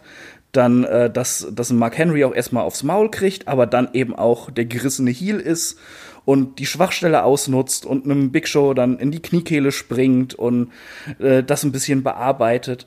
Und dadurch, dass es halt äh, ja kurz und knackig war mit sechs Minuten, war das auch nicht gestreckt. Comebacks kamen, wurde ein bisschen spannend, Finish kam, hat gepasst. Und das sieht eben auch spektakulär aus. Entschuldigung, wenn ich da ins Wort falle, aber es sieht eben auch spektakulär aus, wenn Mark Henry hier wirklich fast mühelos einen Big Show einfach hochhebt und mit dem World Strongest Slam hier auf die Matte befördert. Also, und da waren auch ein paar Aktionen dabei, die habe ich auch nicht erwartet. Wie beispielsweise den, den Half Crab, den wir hier gesehen haben. So, ich kann mich auch nicht dran erinnern, wann ein Mark Henry das letzte Mal so ein, so ein Clip ins Bein gezeigt hätte, ehrlich gesagt. Also, Nee, und, und deshalb, also äh, ich kann über dieses Match nicht meckern. Aber auch davor, ehrlich. Äh, dieser, dieser süße Dropkick von äh, Mark Henry gegen die Ringtreppe, der so 15 Zentimeter hoch war. Äh, der, der war, also das, das kam ja vor diesem, vor diesem äh, Chopblock von hinten in, ins Knie. Ähm, Ja. Das war dann schon irgendwie ganz gut. Und auch, also ich war auch überrascht, wo dann Mark Henry so mühelos in Big Show hoch und dann wo ich auch gedacht habe, ja, das würde ich jetzt nicht schaffen. Auch zehn Leute von mir würden das nicht schaffen. Ähm, das mochte ich dann irgendwie schon. Und auch, also ich glaube, das Match wäre mir auf den Sack gegangen, wenn es zwölf Minuten gegangen wäre. Aber in diesen sechs Minuten war das schon echt gut. Und auch, dass die am Anfang mit so einem, ich sag mal, Tempo angefangen haben. Dass immer so auch so ein Ja. Big Show in die Seile rennen. Was, was glaube ich, so ein Shoulderblock oder sowas zeigt. Ähm, Also damit rechnet man ja nicht, wenn du jetzt sagst, ja, Mark Henry kämpft gegen Big Show. Und dass du sagst, ja, der erste Aktion ist so ein in die Seile rennen Shoulderblock. Und das war schon echt cool. Es, es war allgemein, es war einfach irgendwie ein gewisses Tempo in dem Match, ne? Ja. Und äh, das erwartet man einfach nicht, wenn man, wenn man liest Mark Henry gegen Big Show. Und das, das geht mir tatsächlich jedes Mal so, wenn ich diese Show gucke und das Match kommt und ich hab's vergessen und denke mir so, oh Gott, Mark Henry gegen Big Show. und jedes Mal wieder denke ich dann so, oh ja, ist ja eigentlich gar nicht so schlecht, passt schon. Ja, auch ähm, hat ein Big Show hier wirklich alles versucht, um auch einen Mark Henry wirklich gut aussehen zu lassen. Hat auch die ja ungewöhnliche Aktionen ausgepackt, beispielsweise den Shoulderblock vom zweiten Seil, den sieht man ja auch super selten von ihm. Ne? der, der sah echt gut aus. Ja? Aber da- das, ist alles so. halt, wenn jemand mit so einem Gewicht auf einen anderen klatscht, der auch so ein Gewicht hat. ah, das War schon cool. Ja. Aber äh, äh, was ich von euch wissen möchte, wie fandet ihr denn diese Hall of Pain Phase eigentlich? Also Mark Henry war jetzt nie jemand, der mich besonders überzeugt hat als Wrestler. Ich fand seine Matches meistens ziemlich kacke. Aber äh, dieses Hall of Pain Ding fand ich ziemlich cool und fand ihn auch als Champ dann hinterher in der Zeit echt cool. Also das war irgendwie so eine ganz coole Bedrohung. Wurde so, so aus dem Nichts, war immer so klar, das ist halt Mark Henry und World Strongest Slam und der ist super stark und so, der kriegt immer seinen Spot im Rumble, weil da ist er ja gefährlich, aber ähm, also diese Hall of Pain, da hat er so einen, so einen Charakter bekommen, wo du gesagt hast, so, da passte auch dieses Theme auf einmal, so dass jemand halt äh, someone, get, someone gonna get his ass kicked oder irgendwie sowas. Ähm, da war ich so, yo, also der macht jetzt keine Gefangenen. Also das hast du ja doch auch am, am Ende vom Match gesehen, wo er dann diesen, ähm, also wo er dann das, ähm, diesen Stuhl um den Fuß von äh, Show gewickelt hat. Nee, nicht gewickelt, so eingeklemmt hat und dann diesen äh, Splash drauf gezeigt hat. Auch das ist, yo, also damit, damit kommst du in die Hall of Pain. Das letzte Mal hatte Mark Henry so gut funktioniert, das müsste 2005 oder 2006 gewesen sein, wo er Batista da bei dem äh, Käfigmatch verletzt hatte bei SmackDown. Tatsächlich, dass du ihn so wahrgenommen hast als Ja. Bedrohung, als Monster. Auch die, die Art und Weise, wie er sich im Ring präsentiert, mit der Mimik, die er an den Tag legt, mit den Gesten, mit der Ruhe, die er auch mitbringt, dieses Selbstbewusstsein, was er verkörpert in diesem Augenblick und diesen, diesen großen Momenten, die wir hier gehabt haben, das hat ihn hier wirklich bedeutsam und auch als Heel wirklich ähm, ernst zu nehmen gemacht. Und ich mochte das auch total gern. Ich fand Mark Henry auch über weite Strecken eher äh, langweilig, weil er eben auch innerhalb der Geschichten natürlich auch teilweise undankbare Gimmicks bekommen hat. Wissen wir auch, dass man ihn loswerden wollte, weil er so viel verdient hat am Anfang mit Sexual Chocolate und diese komischen Angles, da haben wir auch schon bei äh, Head to Head drüber gesprochen, die er teilweise bekommen hat, ne, mit China die Geschichte und mit, mit, mit ihrer ähm, äh, transsexuellen Freundin, mit der er dann einen Dreier haben sollte, die Sache mit der Geburt der Hand, die wir damals gehabt haben, mit May Young und ich weiß nicht, was er alles für komische Storylines gehabt hat. Ich weiß noch nicht, wie oft er der Weihnachtsmann gewesen ist und sowas. Aber hier, das war die beste Phase von ihm und er hat dieses Gimmick wirklich sehr, sehr gut verkörpert und das Match und diese Verletzung von The Big Show war letztlich sowas wie der Startschuss, also der Startschuss einer bereits ähm, sehr lange laufenden Karriere. Ne, Mark Henry ist, glaube ich, seit 96 oder sogar ein bisschen früher dabei. Ähm, und entsprechend war der schon 15 Jahre dabei und hat nie wirklich eine große Rolle gespielt. Also im Sinne von wirklich ernst zu nehmen und absolut dominant. Und das hier war wirklich eigentlich, wie ich finde, die beste Phase, die er äh, in seiner Karriere gehabt hat. Und das so spät. Und da sage ich dann Hut ab. Mochte ich, sehr gern die Hall of Pain. Ich muss aber auch sagen, ich finde es einfach so lustig, weil der war Gewichtheber, ne? ja, Ja. Powerlifter. Ja. Und du guckst ihn dir halt auch so von der Statur an und denkst so, ja, boah, im Wrestling, hä, ne? Aber Vince McMahon so, oh, das ist der stärkste Mann der Welt, den muss ich verpflichten. Gib mir zwei. ja. und, und genauso, bevor dieses Match losging, dann am, am Kommentatorenpult, du wusstest halt ganz genau, Vince hat durchgegeben, sie müssen sagen, der stärkste Mann der Welt gegen den größten Athleten der Welt. Aber apropos hier, Mark Henry war eine Bedrohung. Das war auch ganz cool bei dem Entrance, wo er dann da so mega focused reinläuft und dann wird er von so einem Fan angepackt und dreht sich so bedrohlich um, bis so, okay, der bringt den jetzt um. So, das war's jetzt, da, da wird jetzt gleich ein Platz frei. Also, äh, das fand ich dann auch sehr cool. Also, und dann hörst du ja mal Backstage, dass Mark Henry so der netteste Mensch der Welt ist. Also, das, ähm, Ja. der hat seine Rolle schon sehr, sehr gut gespielt. Und er hat eine super angenehme Stimme, finde ich. Ich könnte mir stundenlang irgendwie anhören, wie Mark Henry irgendwas erzählt oder eine Promo hält oder was auch immer. Er hat doch auch einen Podcast, oder? ja, ja, stimmt. Habe ich jetzt letztens auch mal gehört. Aber ich habe mir den Podcast tatsächlich noch nicht angehört. Ich auch nicht. Aber ich meine, er hat auch einen Podcast. Ähm, es hat jeder Wrestler hat heutzutage sagen, einen jeder Podcast. Mensch Von hat einen diese, Podcast. ist diese Behauptung ähm, recht naheliegend. Du hast diese Szene noch am Abschluss äh, des Matches angesprochen oder nach dem Match, diese Verletzung. Ähm, auch da waren die, äh, ja, die Zuschauer so ein bisschen gnadenlos, weil eine Big Show muss man erstmal dann irgendwie verletzterweise hier, auch übrigens sehr gut verkauft, wie, wie er hier diese Knöchelverletzung äh, da gesellt hat. Ähm, aber man muss ihn ja irgendwie aus dem Ring bekommen oder aus der Halle bekommen. Und da haben sie jetzt erst einen Stretcher reingebracht. Das hat nicht, da haben sie gleich im Ansatz schon gedacht, ah, ist vielleicht ein bisschen knapp. Und dann holen sie ja diese, wie nennt man das denn, diese mobile Plattform da, diesen Transportwagen, wo sie ihn dann draufsetzen und die Fans dann einfach ganz gnadenlos, die rufen nicht irgendwie, hier, hey, Big Show, Big Show, thank you, Big Show, sondern die rufen CM Punk. Ja, sicher. Kein Mitleid für The Big Show. Es war halt so, Schade. so, ja, das war jetzt hier äh, das dritte Match schon. Äh, Wird Zeit für den Main Event, ne? Es ist ja ohnehin eine Card, also die, der, der Event geht drei Stunden knapp, also 2,47 oder sowas. Und wir haben nur äh, sechs Matches auf der Card. Das finde ich auch recht Wie angenehm. schön war eigentlich diese Zeit, um mal reinzugrätschen.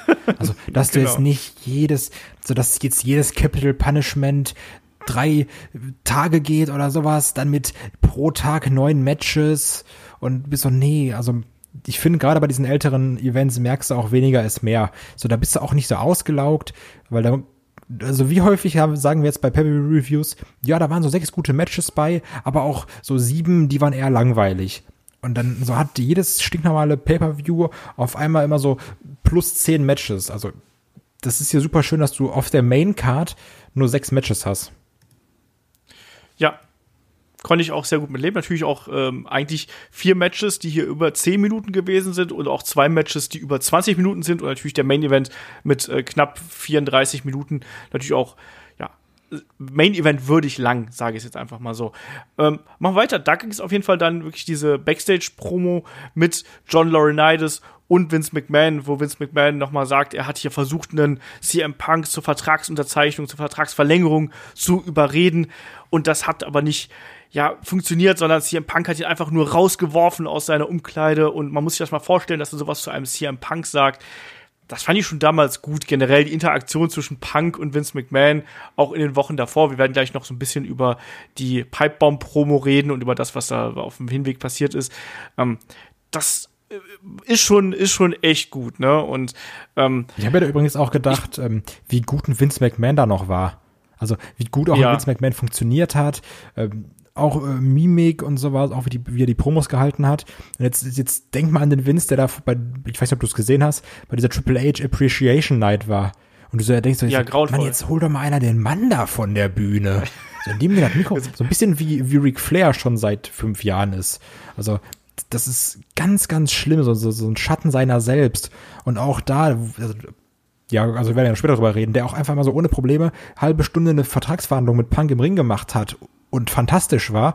Und so, dem haben auch die letzten neun Jahre nicht so gut getan. Man wünscht sich mittlerweile so, so, so, einen, so, einen, so einen langen Haken, der ihn einfach von der Bühne zieht dann irgendwann. das wollte ich gerade auch sagen, genau das. Oder wie bei den, äh, wie bei den Oscars, dass irgendwann einfach das Orchester anfängt zu spielen und immer lauter wird. Ja, ja, aber, aber bei, bei Vince McMahon merkst du eindeutig, dass das Alter, ähm, also ist gerade wenn du diesen Vergleich hast zu dieser Zeit, wo er ja auch schon ähm, deutlich älter, also schon älter gewesen ist als beispielsweise zu den Hochzeiten, natürlich zu, zu Fehde mit Steve Austin oder so, aber dann noch mal neun Jahre weiter, das ist äh, schon ein gehöriger Unterschied. Das ist aber auch vollkommen normal natürlich, dass ähm, Menschen altern so in dem Sinne. Und ja, ähm, bin ich aber komplett bei dir. Ich habe es genauso gesehen und damals hatten Vince McMahon noch funktioniert und auch, ähm, das wollte gerade noch ansprechen, wie er hier diese ähm, Promo endet, wenn er sagt hier, ne, und wenn, wenn ein John Cena hier nicht, äh, oder wenn, wenn CM Punk den äh, WWE-Titel jetzt hier heute mitnimmt, dann möge äh, Gott Gnade mit äh, John Cenas Seele haben. Ne, und wie er das dann ausspricht, das ist schon echt super und das kommt echt gut rüber. Aber naja, man, man muss auch dazu sagen, so gut Vince McMahon ist, John Rory Knight ist, ist halt immer eine Pfeife gewesen vor der Kamera. ja. Also der ist halt wirklich so, so ähm, das schwarze Loch des Charismas. Da mu muss, die mussten wahrscheinlich in dieser Szene sehen, dass Vince weit genug von ihm wegsteht, dass er, die, dass er das alles nicht einfach einsaugt und verschluckt. Ich habe auch nie verstanden, woher diese Stimme kommt. Also ob er irgendwie als Kind einfach Zigaretten gegessen hat oder ich weiß es nicht. Ja, so, so mit Whisky gegurgelt. Ja, jeden Tag Asbest inhaliert, keine Ahnung. Hallo, der war früher mal Teil der Dynamic Dudes, ja? Also sagt da mal nix. Ja. Ich, ich dachte, du und Shaggy sind die Dynamic Dudes. Nee, er war damals mit Shane, äh, mit Shane McMahon, mit Shane Douglas natürlich, ähm, Teil der Dynamic Dudes. Und ich habe mir nämlich letztens noch Wrestle War 92 angeschaut, zur Entspannung. Und da sind die beiden dann ähm, man halt mit, so mit langen, genau, mit langen, blond gefärbten Haaren und so Neonfarben in die Halle gelaufen und hatten beide ein Skateboard dabei. Und ich habe überhaupt nicht verstanden, warum die beiden, also die sind noch nicht mal auf dem Skateboard gefahren, sondern sind einfach nur, haben es einfach reingetragen. Ich stell mir das gerade vor, wie Hans Maulwurf, weißt du, als er, als er diese Gehirnwäsche bekommt und denkt, er ist Bart Simpson. Kauabunga. Ja, genau so. Genau so. Ähm, kommen wir zum nächsten Match. Das nächste Match ist äh, das Raw Money in the Bank Ladder Match. Und da treten äh, an Alex Riley, Evan Bourne, Jack Swagger, Kofi Kingston, The Miz, R-Truth, Rey Mysterio und Alberto Del Rio. Und auch hier wieder eine lustige Zusammenstellung an Wrestlern, wie ich finde. Ich hatte einen Alex Riley überhaupt nicht mehr auf dem Schirm, habe mich aber sehr gefreut, als die Musik hier ertönte. Die war echt gut. Und die Musik war das Beste fast an Alex Riley, Ähm, muss da, man da muss sagen. ich mal was beichten und ähm, ich dachte mal eine Zeit lang so, Mann, aus einem Alex Riley könnte echt ein Star werden. Ich weiß nicht, warum ich es dachte, aber so nach dieser Fehde mit The Miz, also du merkst ja auch, der kriegt ja einen heftigen Pop, ne? Ja, ja. Also die Leute hatten auch schon irgendwie so Bock auf den und der hatte ja auch so einen gewissen Look. Also so, weil du sagst so, jo, mit dem kann man arbeiten. Ähm, ja, gut, daraus wird dann nichts. Aber so für eine Zeit lang Ja, dachte ich mal, ja. Da, dass es da einen Pop gab, äh, es gab ja auch immer diese Gerüchte, dass er und John Cena so gar nicht miteinander konnten backstage. Jo, ne? stimmt. Das darfst du da nicht außer Acht lassen. Natürlich kriegt er dann einen Pop. Zu der Zeit und äh, an diesem Abend in diesem Gebäude. Ich sehe da einen Zusammenhang. Ja, ja, möglich, möglich. Ich, ich kann mich nicht dran erinnern, ob das damals schon so offen gewesen ist, dass die beiden sich nicht verstanden haben.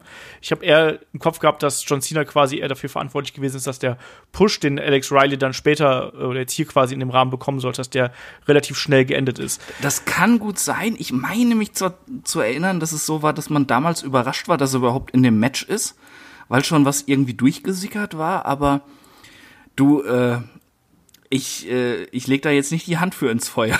das, ist, das ist halt auch schon ein paar Jährchen her. Da, da habe ich noch studiert und ein bisschen äh, Ja, öfter bitte? äh, getrunken, als ich das Ach heute so. tue. Ach so. Na gut, ähm, fangen wir dann hier mal mit dem, mit, dem, mit dem Match an sich an, weil das startete ja schon ein bisschen ungewöhnlich, weil so jeder Wrestler, der jetzt hier zum Ring gekommen ist, hat sich ja eine Leiter mitgenommen, mal in der einen, mal in der anderen Größe.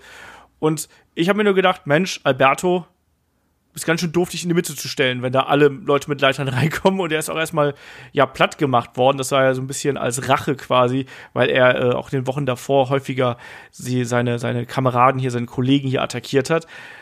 Kai, wie fandst du den Anfang hier mit diesem großen Leitersmonster und dann auch, dass ein Alberto del Rio gleich unter den Leitern draußen begraben worden ist und Rey Mysterio oben drauf nochmal geworfen Ja, dieser ist? Spot von Rey Mysterio, der war auch einfach nur dumm, oder? Also, so, der muss so unmenschlich wehgetan haben. Wenn er einfach diesen, diesen Sprung nach draußen auf die Leiter macht, würde der Mann, das, also du hast auch, du hast richtig in Rays Gesicht gesehen, so, das war keine gute Idee. ähm, ich mochte dieses Setup eigentlich ganz gerne, dass da jeder mit so einer Leiter im Ring stand. Und ähm, ich muss auch immer noch sagen, ich habe so ein ganz, ganz großes Guilty Pleasure auf alle Sachen, die R-Truth macht. Also auch, der da auch wieder sich diese kleine Leiter genommen hat und auch wieder so ein bisschen dümmlich wirkte. Ich glaube, das war ja noch diese Conspiracy Little Jimmy Zeit, wenn ich mich nicht irre. Ja, Ähm, ja. Das fand ich auch immer irgendwie witzig. Also, das fand ich dann ganz geil und dass die da auch alle auf den Del Rio eingeschl eingeschlagen haben, sowieso, weil ich hasse Alberto Del Rio. Das ist so ein ganz dummer Mensch. Ähm, das, Aber damals hast du ihn da auch schon ja, gehasst? ich fand den immer unsympathisch. Ich fand, ihn- ich fand ihn super damals. Also gerade da also, zu seinem Debüt irgendwo, wo er dann noch mit Ricardo Rodriguez und großem Wagen und so reingekommen ist. Ich fand, der war als Heel, also wie eine äh, wie eine moderne Version des Million Dollar Man so ein bisschen. Das hat er hinterher so ein bisschen fallen lassen. Ähm, Und je mehr seine echten Persönlichkeit durchgekommen ist, umso unsympathischer ist er geworden. Aber gerade in der Anfangszeit fand ich ihn Alberto del Rio wirklich gut. Kann ich nichts gegen sagen. Fand ich auch, da, da stimme ich dir zu, aber ich fand nicht äh, äh, moderne Version von Million Dollar Man. Ich dachte immer Mexican JBL. Ja, Ja, oder so, ja. Geht auch. Ja, Akzeptiere ich auch als Vergleich. aber dafür waren einige andere Leute, die ich nicht mehr so mochte in dem Match irgendwie. also, also jetzt mag ich Alberto Del Rio auch nicht mehr, ich will den auch gar nicht mehr sehen. Damals äh, war ich noch nicht so der Freund von The Miz. Ich wusste, er hat sich verbessert und alles, aber äh, war teils immer noch schwach. Alex Riley konnte ich nie was mit anfangen. Also äh, Kofi Kingston mochte ich sehr, Rey Mysterio zu dem Zeitpunkt eigentlich auch noch oder oder, oder, oder mochte ich auch und, und Art Truth war das, das das hat immer so ein bisschen geschwankt.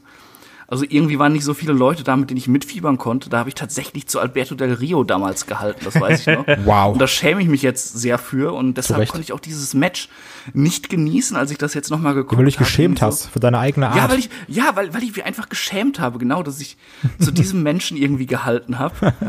äh, aber äh, um das jetzt mal irgendwie objektiv zu machen, äh, ich fand das Smackdown-Match persönlich besser, aber ich mochte beide Leather-Matches einfach, weil sie komplett anders waren und eine andere Struktur hatten und versucht haben, andere Sachen zu erzählen. Also ich fand das hier war viel kreativer irgendwie. Also du hattest hier so ganz viele kreative Spots, die du so klar irgendwann siehst diese Spots mal häufiger, aber auch zum Beispiel dieses ähm, wo Jack Swagger, glaube ich, die Leiter festgehalten hat in der Mitte und dann sind Kofi und Born von beiden Seiten draufgerannt und dann auch irgendwie noch stehen geblieben, auch als ein Jack Swagger weg war.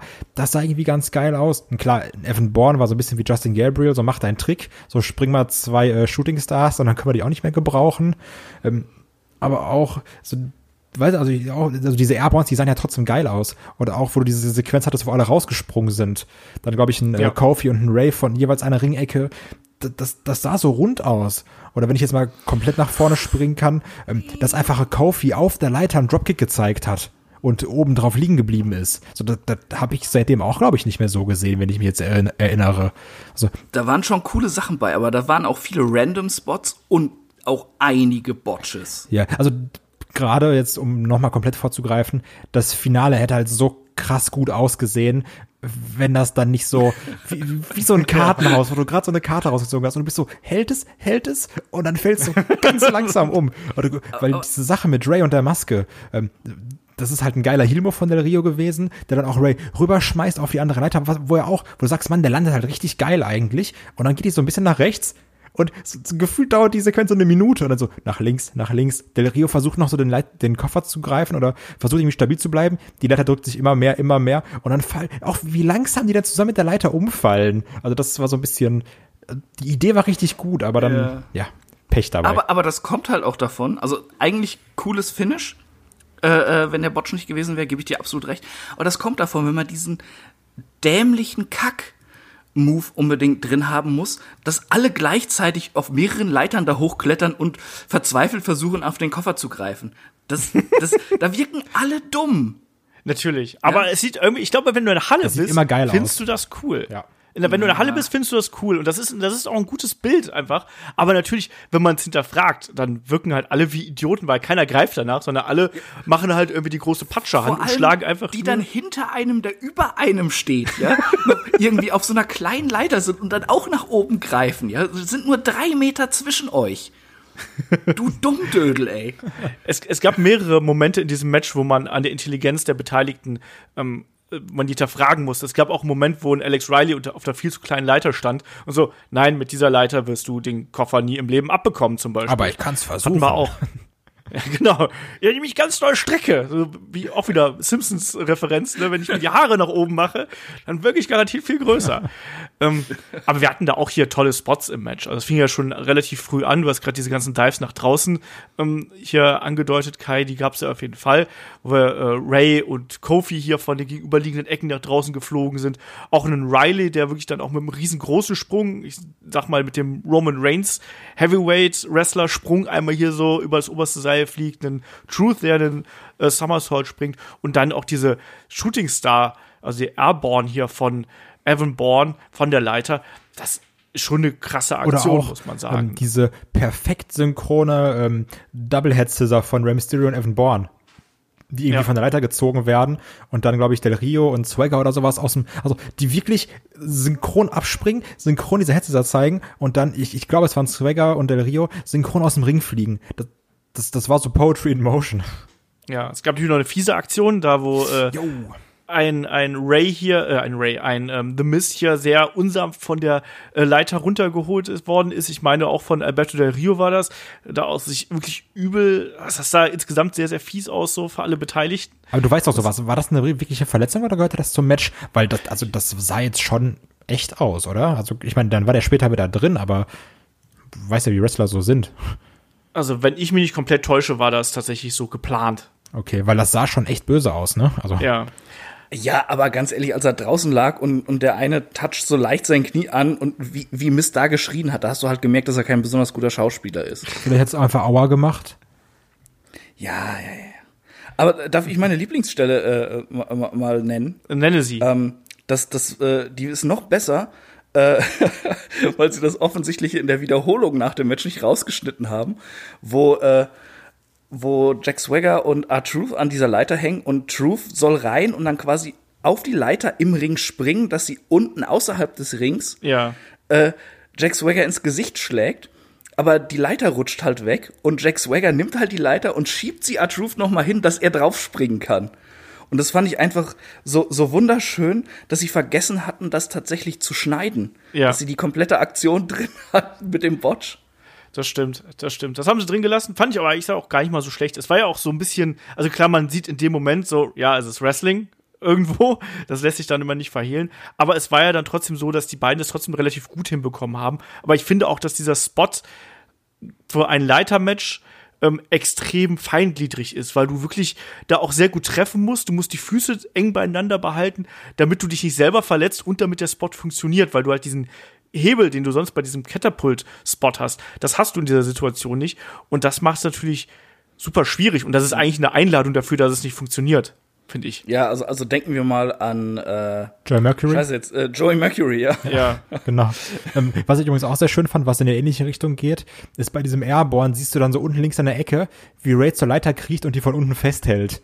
Damit, Ja. damit die dabei nicht wegrutscht. Also, ja, also, das ist aber so, so ein Nerd-Abgewichs, wo man sagt so, oh, da habe ich aber gesehen, dass er, nee, ja, ist doch egal. Hauptsache, Ja, aber- springt ich- cool. Ja, da, das fällt auch nicht ganz so auf, aber da, wo, wo Swagger ihm dann nochmal die Leiter hingeschoben Ja, das ist halt hat, schon witzig. Das war, das war halt gerade in der Wiederholung dann nochmal. Es ist halt so lustig, weißt du? Sie, sie müssten einfach nur ein paar Sekunden vorher rauscutten, dann sieht es aus, als hätte er ihm, als wollte er einfach die Leiter reinschieben und kriegt eins auf die Fresse. Ja, das stimmt. Hätte man machen können, haben sie nicht gemacht. Ähm, naja, ist halt so. Ähm, dann gab es dieses Bild, was ich, was, was wir gerade eben schon angesprochen haben, mit ganz vielen Leitern im Ring und alle sieben Wrestler, The Miz ist ja dann quasi rausgekarrt worden, alle sieben Wrestler versuchen irgendwie an den äh, Koffer zu kommen. Das hat dann nicht so ganz funktioniert. Irgendwann geht alles, äh, ja, wild durcheinander und alle fliegen äh, durch die Gegend. Und hier kriegt auch Kofi schon wieder so einen Spot, wo er, wo er die Chance hat quasi. Äh, Ich hab's auch schon bei Match of the Week angesprochen. Ein Kofi kannst du immer in, diesem, in diese Situation bringen, weil das Publikum nimmt ihn sofort an. Es gibt niemanden, glaube ich, dem äh, der Kofi hier so einen Money in the Bank Titelgewinn, Koffergewinn nicht gegönnt hätte. Und das hat hier auch wieder super funktioniert, nur um so eine Reaktion zu ziehen das kann man schon so machen. Und anschließend dann ist er mit, äh, ja, mit, mit Swagger quasi hier gemeinsam von der, von der Leiter geplumpst und äh, anschließend kam dann ja The Mist noch mal rein auf einem Bein und ist dann die Leiter hochgehopst. Ähm, und plötzlich war äh, ja das Publikum auch hinter The Mist. Und Ja, gegen Rey Mysterio. und gegen Rey Mysterio, den sie wirklich laut ausgebuht haben, ne? was ich aber auch ganz gut verstehen kann. Äh, ja, und dann, dann haben wir schon langsam diese Phase gehabt, was Kai, glaube ich, eingangs schon erwähnt hatte. Diese Finish-Phase, wo dann ein äh, Del Rio und ein Rey Mysterio hier oben gewesen sind. Und natürlich kam es, wie es kommen musste, ein Del Rio zieht Rey Mysterio dann in aller Not die Maske vom Gesicht. Ähm, Rey Mysterio versucht sich irgendwie äh, ja das Gesicht zu bedecken, wird aber umgeschubst und dann haben wir diesen Kartenhauseffekt und es ist wirklich so, wie du es gerade gesagt hast, Kai, dieser Moment so, ah, das, das, das geht noch, das geht noch, das geht noch, nein, es geht nicht mehr, nein, nein und dann, äh, du hast auch bei Del Rio gemerkt, dass er sich, glaube ich, super drüber geärgert hat, dass dieser Moment nicht funktioniert hat, das ist so, äh, schon ein bisschen schade, eigentlich. nee, nicht Ja, egal wie. Nee, im Nachhinein ist es nicht schade. Ja. Hat auch keinen guten Moment verdient, der Penner. Eben. Ähm, auf jeden Fall gewinnt Alberto Del Rio hier den Koffer. Der soll ja später noch mal äh, ja eine eine größere äh, Rolle spielen oder keine größere Rolle, aber zumindest noch eine kleine Rolle hier spielen, noch mal reingerannt kommen. Und ja, als nächstes Match auf der Karte haben wir hier den Kampf um die World Heavyweight Championship zwischen äh, Champion Randy Orton und Christian und Chris, nicht nur weil dein Namensvetter hier dabei ist, ich weiß, dass du ein sehr großer Freund der Matchserie zwischen Randy Orton und Christian bist. Echt? Nicht? Wo, woher weißt du das? Wir, aber ist richtig, oder? Ja, das ist richtig, aber haben wir da mal drüber gesprochen? Natürlich. Ich merke mir doch Dinge, die ihr sagt, im Gegensatz zu euch, wenn ich Dinge erzähle. Du, du bist wirklich der Wrestling-Elefant. ja. Äh, äh, äh, ich ich finde, die beiden hatten einfach eine super Chemie zusammen im Ring. Ähm, und es gibt, also wenn man sich einfach mal so, so Randy Orton-Matches äh, oder, oder, oder Fäden aus den letzten zehn Jahren anguckt, es gibt wenige, wo Orton so Bock drauf hatte zu performen, wie eben mit Christian, diese Rivalität. Und das, das merkt man halt ganz eindeutig. Das sind alles gute Matches, äh, obwohl ich persönlich die Fehde selbst äh, von der, der Qualität im Ring mal abgesehen, ziemlich kacke fand. Das Thema der Fehde ist irgendwie Käse. Ja, die, Darst die Darstellung von Christian war halt auch einfach scheiße. Ja. Weißt du, er, er gewinnt bei Extreme Rules äh, die World Heavyweight Championship und alle freuen sich. Und er hat es auch so verdient. Und eigentlich hätte er ja auch schon 2005, 2006 rum äh, ein Big Player in der WWE sein sollen, aber sie haben es nicht erkannt. Dann holen sie ihn wieder. Erstmal diese EC, der ganze ECW-Mist, wo er das aber auch gut macht. Und dann hat er diesen großen Moment. Und ich glaube, es war dann noch in, der, in derselben Woche, ne? Ich glaube, direkt beim nächsten SmackDown hat er den Titel an Orten verloren. Und, und dann diese Fehde, äh, wo er dann dieses weinerliche One More Match immer gebracht hat, das war halt so blöd, aber man hat trotzdem mitgefiebert, weil man eigentlich wollte, dass Christian mal diesen, wirklich diesen Moment bekommt oder einfach mal zeigen kann, dass er ein Champion sein kann. Ähm, und ja, äh, äh, auch dieses Match wieder echt gut und Orton hat Bock gehabt und es hat richtig harmoniert, es war, äh, es war spannend, es war intensiv. Äh, die Kickouts fand ich fantastisch, also so knappe Kickouts, so, viele sieht man selten in Matches. Aber dann auch Christian gewinnt das Ding und man kann aber, man darf sich nicht freuen, weil WWE will sagen, ja, aber eigentlich ist Randy Orton trotzdem stärker. Jetzt guckt mal hin, wie er den da, äh, da zerwichst, ne? Genau, wir müssen ja noch grad äh, noch hier gibt's jetzt keine Feier. Ja, aber wir müssen hier gerade nochmal einwerfen, was eigentlich äh, hier die Match-Stipulation gewesen ist, weil es war ja nicht nur ein Championship-Match, sondern es war ja auch so, wenn Randy Orton, und das war ja so aus dieser Folge der Fehde begründet, wo dann äh, Christian noch hier mit seinem Anwalt zugegen gewesen ist, gesagt, Was auch hier immer übrigens- Kacke ist übrigens. Ja, du, du, du nimmst dem Wrestler die Glaubwürdigkeit, wenn er seinen scheiß Anwalt holen Ja, ich mag muss, das wenn er es nicht selbst regeln kann. Äh, ja, auf jeden Fall wäre, äh, also ist es halt so gewesen, sollte Randy Orton disqualifiziert werden, wechselt der Titel auch dann zu Christian. Was eine unfassbar dumme Stipulation immer ist, die einfach auch keinen Spaß macht und keinen Sinn ergibt. Und so kam es dann ja auch zum Schluss. Äh, Christian spuckt Randy Orton an, Orton rastet aus, verprügelt Christian über mehrere Minuten. Du kannst nicht mal irgendwie feiern, dass er den Titel gewonnen hat. Nein, WWE muss noch mal reindrücken. Ja, eigentlich hat er aber nicht das Standing von Randy Orton. Warum denn? Also es ist ja so, Warum? ist ja so, der, der äh, haut ihn ja erst zusammen und dann bricht er nochmal den, äh, die, die, die, die Verklopperei ab beim Four-Count und nimmt dann Anlauf und tritt ihn damit Schmackes einmal in die Eier und dann ist eben die Q. Ja, Genau. das ist halt auch so, auch so blöd, eigentlich für Orton, oder? So ein Eiertritt, das ist halt auch nix irgendwie, wo du denkst so, Na, oh, ist ja, halt schon der, saftig, Der ne? hat's in sich. Ja, aber. Nee, aber das, das ehrlich, ist ja das Zeichen wenn des Disrespekts einfach hier. Genau. Dass er nicht irgendwie aber- eine harte Aktion oder einen Schlag oder sowas macht, sondern das ist einfach das Zeichen hier, ey, ne, ich trete jetzt zwischen die Eier, weil das ist ultimatives Zeichen dafür, dass ich auch nicht mehr hier irgendwie Wrestling betreibe oder sonst irgendwas, sondern ähm, das ist für mich Nee. das, du bist das Niedrigste für mich quasi. Das ist doch Nee, nee, nee, nee, nein, nein, Doch. falsch. Da, das sind, du bist das Niedrigste für mich, ist tatsächlich, wenn ich jemanden anspucke.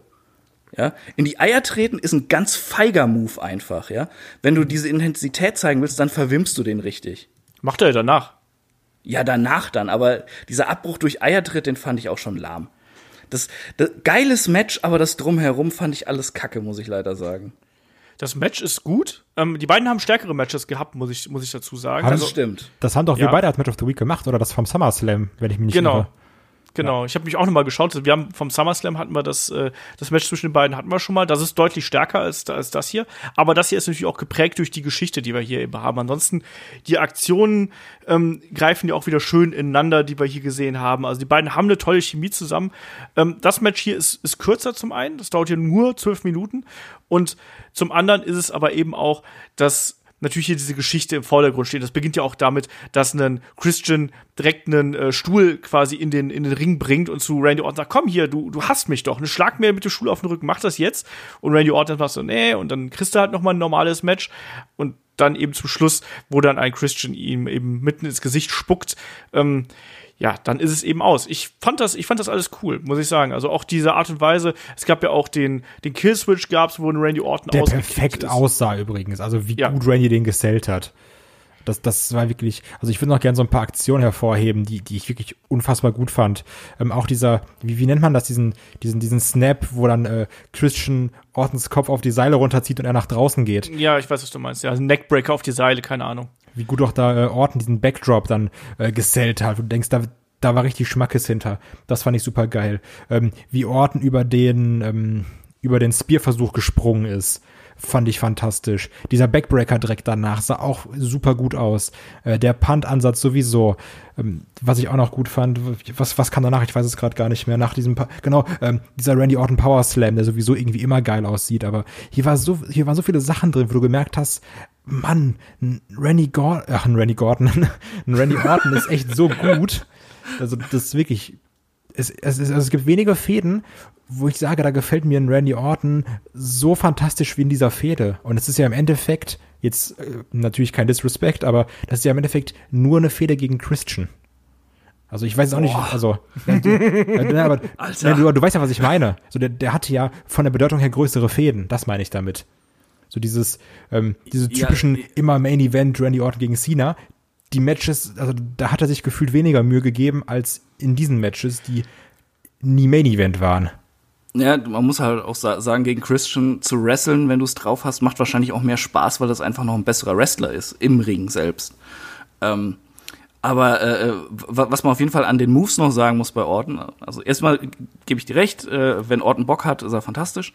Dieser Neckbreaker, ich liebe den ja, wenn er den Gegner hochhebt, dann langsam packt er ihn und dann auf einmal lässt er ihn fallen. Das sieht immer so übel Wie aus. locker er auch Christian gehalten hat. Er ist hochgenommen, dann mit einer Hand und dann in diesen perfekten Neckbreaker. Da- Also da, da wirklich, da habe ich, da hab ich wirklich nochmal zurückgespult und mir das nochmal angeguckt, weil ich das so geil fand. So. Hammers.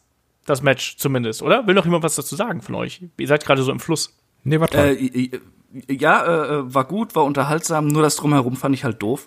Christian hätte einen guten World Title Run mal verdient gehabt in seiner Karriere. Das stimmt. Das, was ja, das hatten sie ja auch am ähm, Anfang des Pay-Per-Views angesprochen, wo dann gesagt wird, ja, hier der äh, recently retired Edge.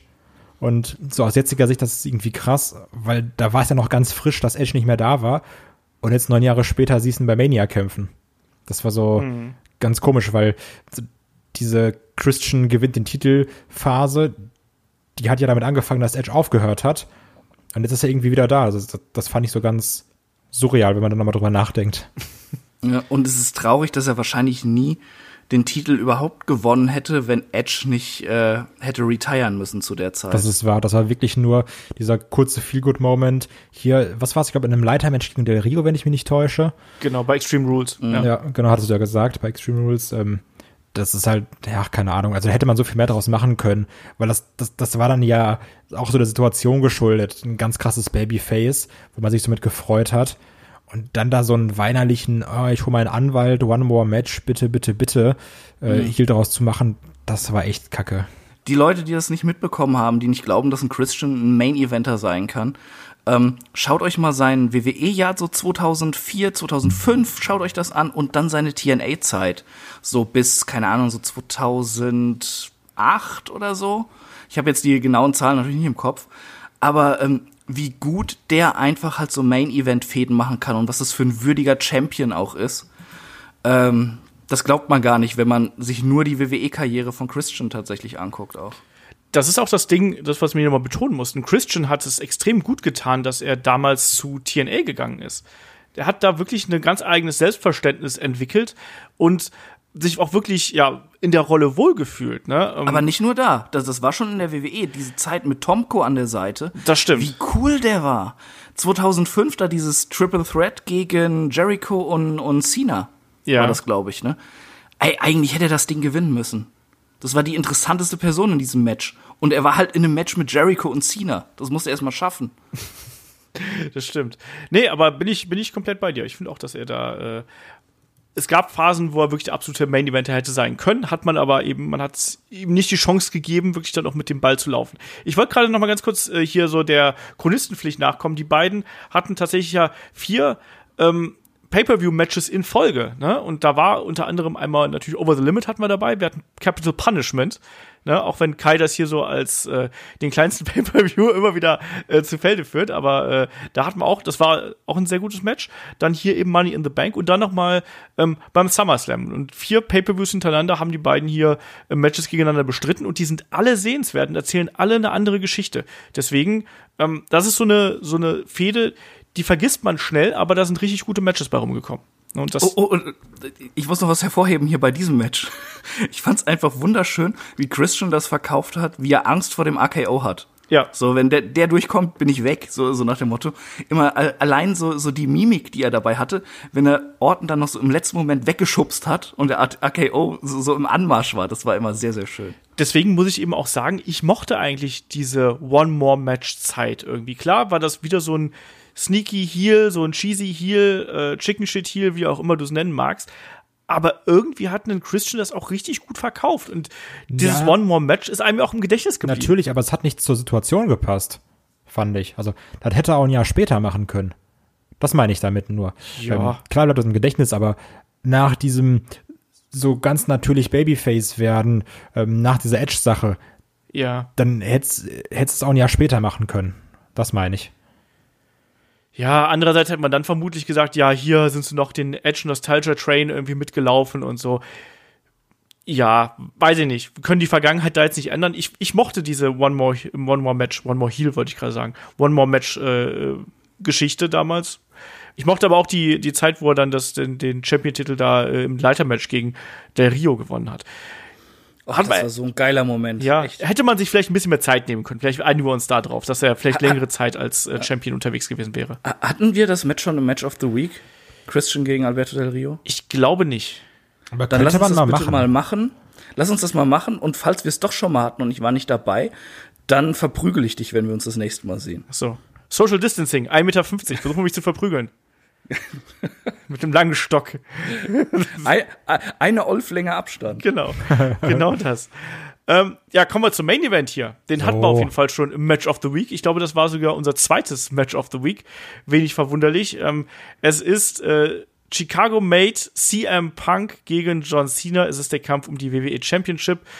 Und da müssen wir natürlich jetzt auch ein bisschen kurz auf die Vorgeschichte eingehen. Haben wir natürlich schon tausendmal gemacht.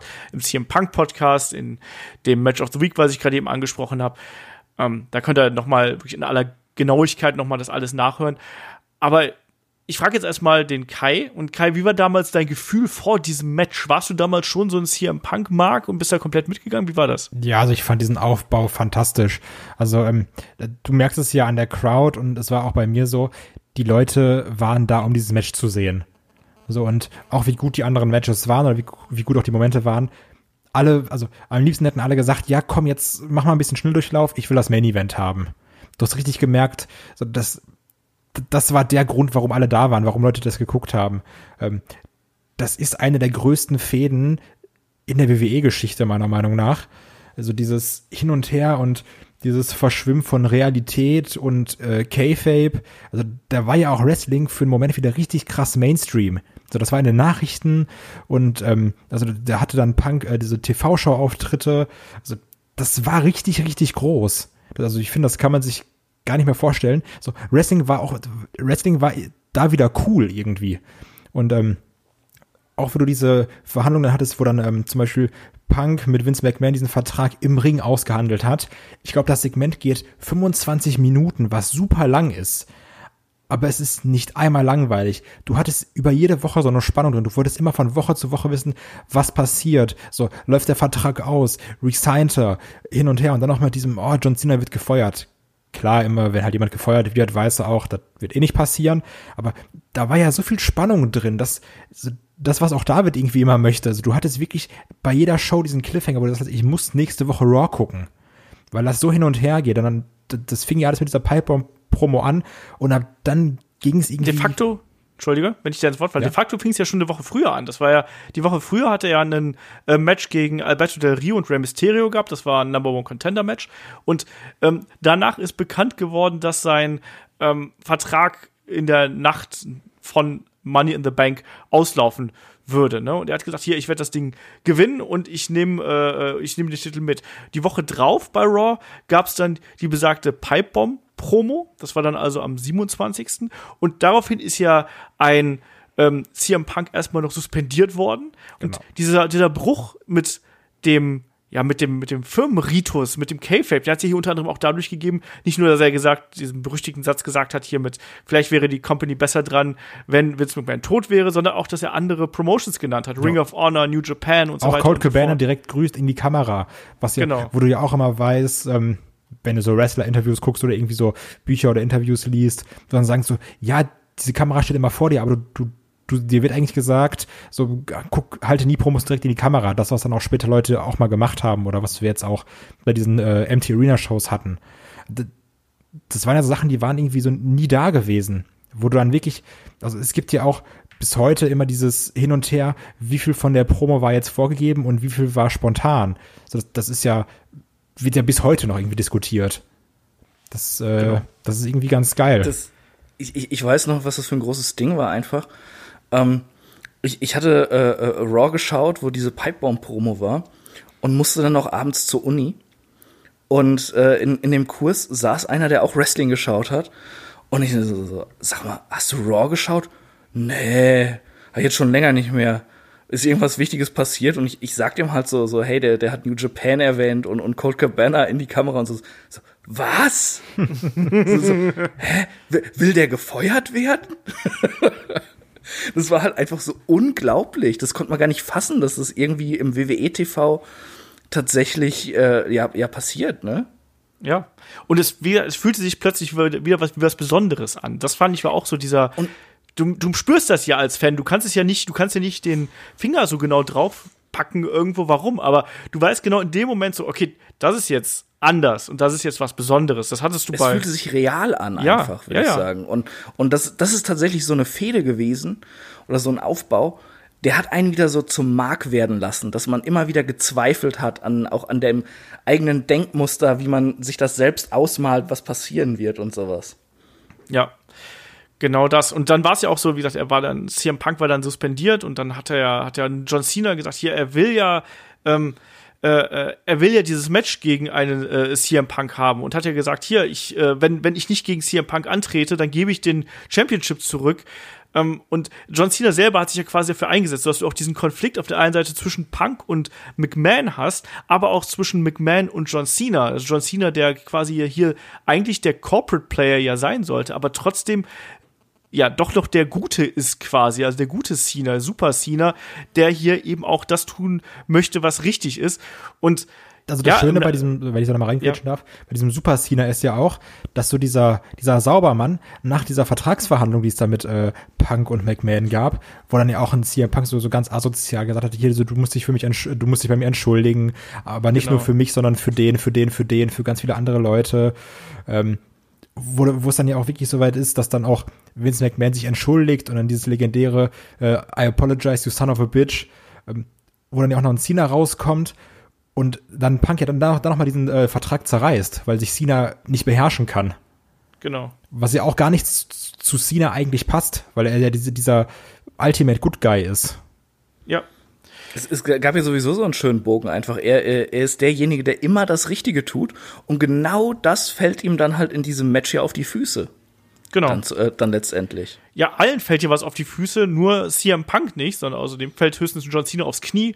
Aber äh, ansonsten machen eigentlich alle Beteiligten machen hier irgendwie es falsch. Ne? Einen, einen Vince McMahon macht's falsch, indem er versucht, einen John Cena zu manipulieren. Einen John Cena macht's falsch, indem er das Match verliert und indem er quasi das Richtige tun möchte. Und ein Alberto del Rio macht's auch falsch, weil er am Ende nur einen Tritt ins Gesicht bekommt, statt das, irgendwie den Cash-In. Das ist eigentlich, äh, ist das alles sehr Tarantino-esk, wenn du dir das mal so überlegst, ja. Äh, denn die Leute machen diese Fehler und schaufeln sich quasi ihr eigenes Grab, weil sie einfach nicht einfach mal rational denken können und außer äh, aus ihrem Charakter, den sie sich angewöhnt haben, irgendwie herauskommen. Bei Tarantino sind es die Gangster, die dumme Sachen machen, weil sie nur denken können, wie, wie diese scheiß Gangster, die es ihnen auch schon vorgelebt haben. Und hier ist halt ein Vince McMahon, der immer mit seiner Scheiße durchkommt.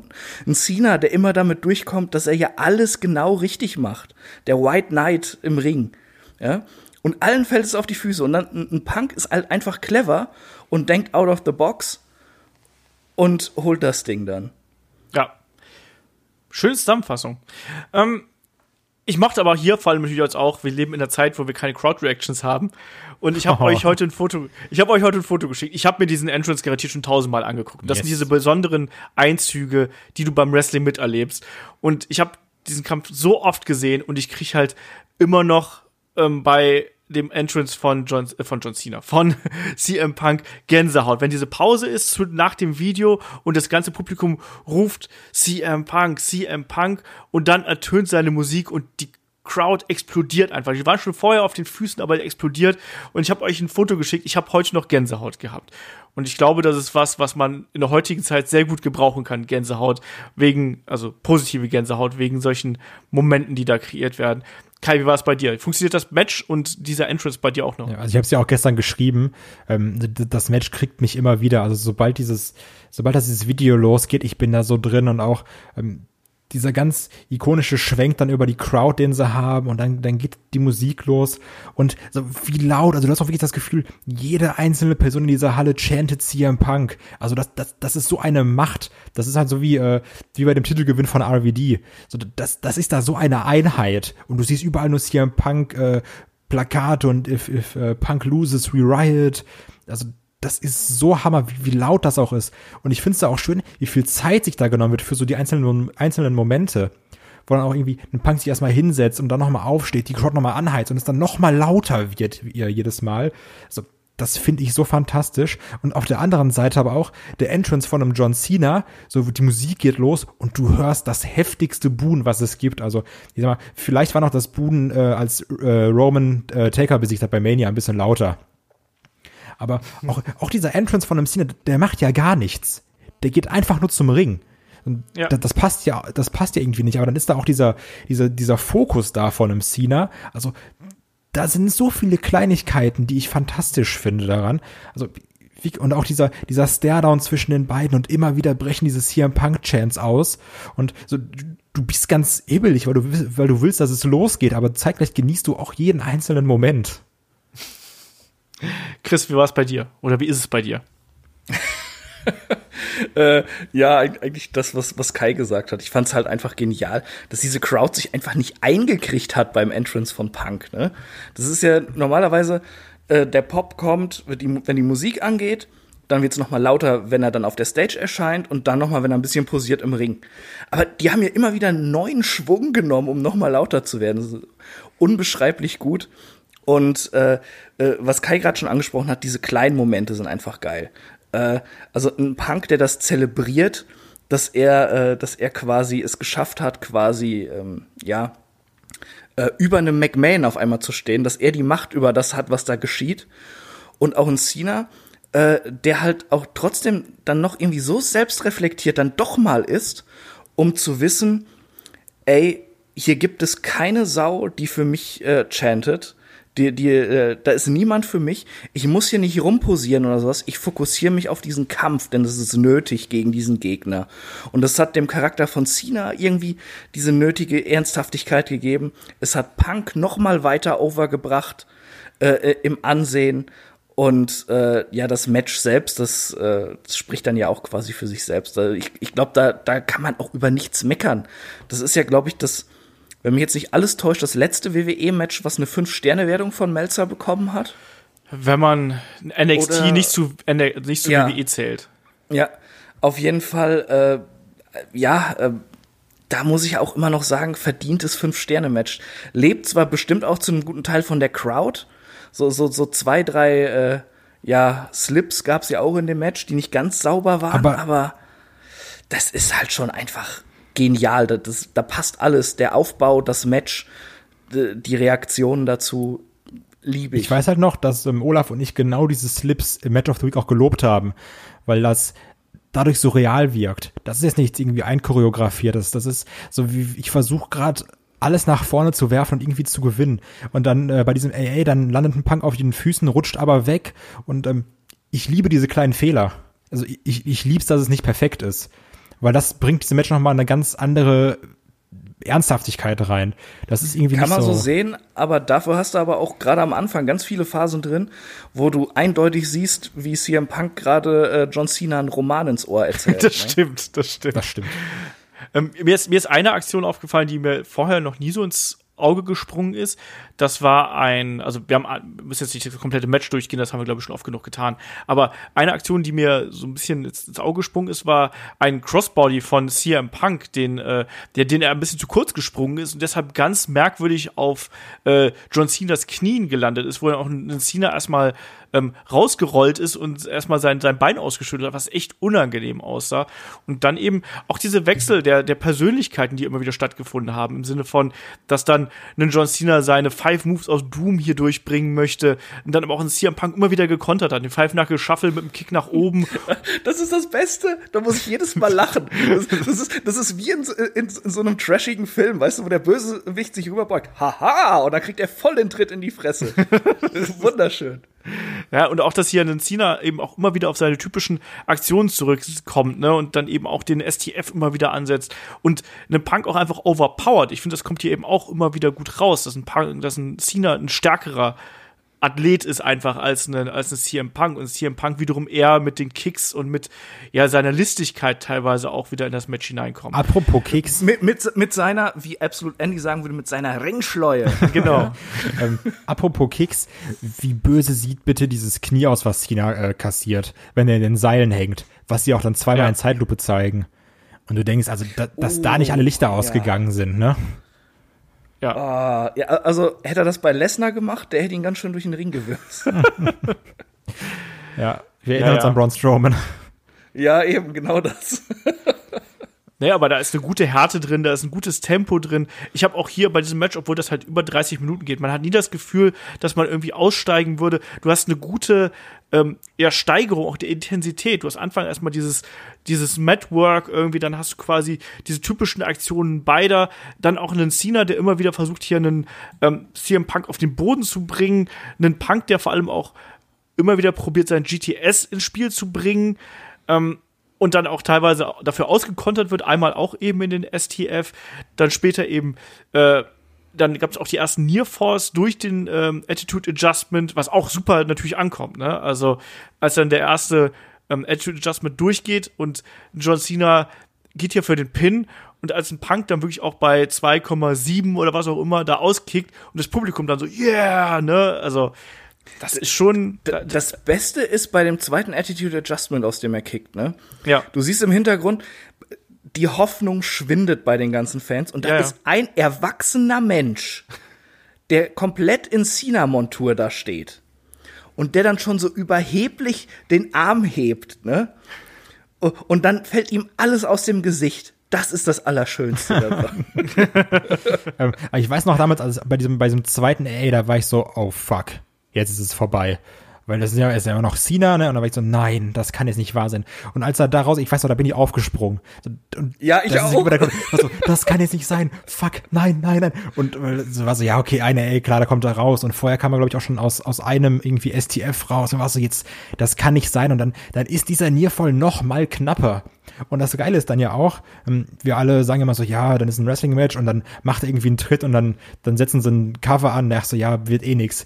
Dann aber auch die Crowd bei jedem Coverversuch von CM Punk nicht gesagt, so, vielleicht ist es das ja, vielleicht ist es das ja. So, vielleicht gewinnt er nach einem Elbow, äh, Elbow. So, vielleicht. Elbrow. Elbrow. So, ähm, Move von Matt Riddle übrigens. Elbrow Drop. Das, ist- das ist, wenn er mal einen mexikanischen Tag-Team-Partner hat. Also das ist, also wie da mit Nierfalls gearbeitet wird, das lieb ich komplett.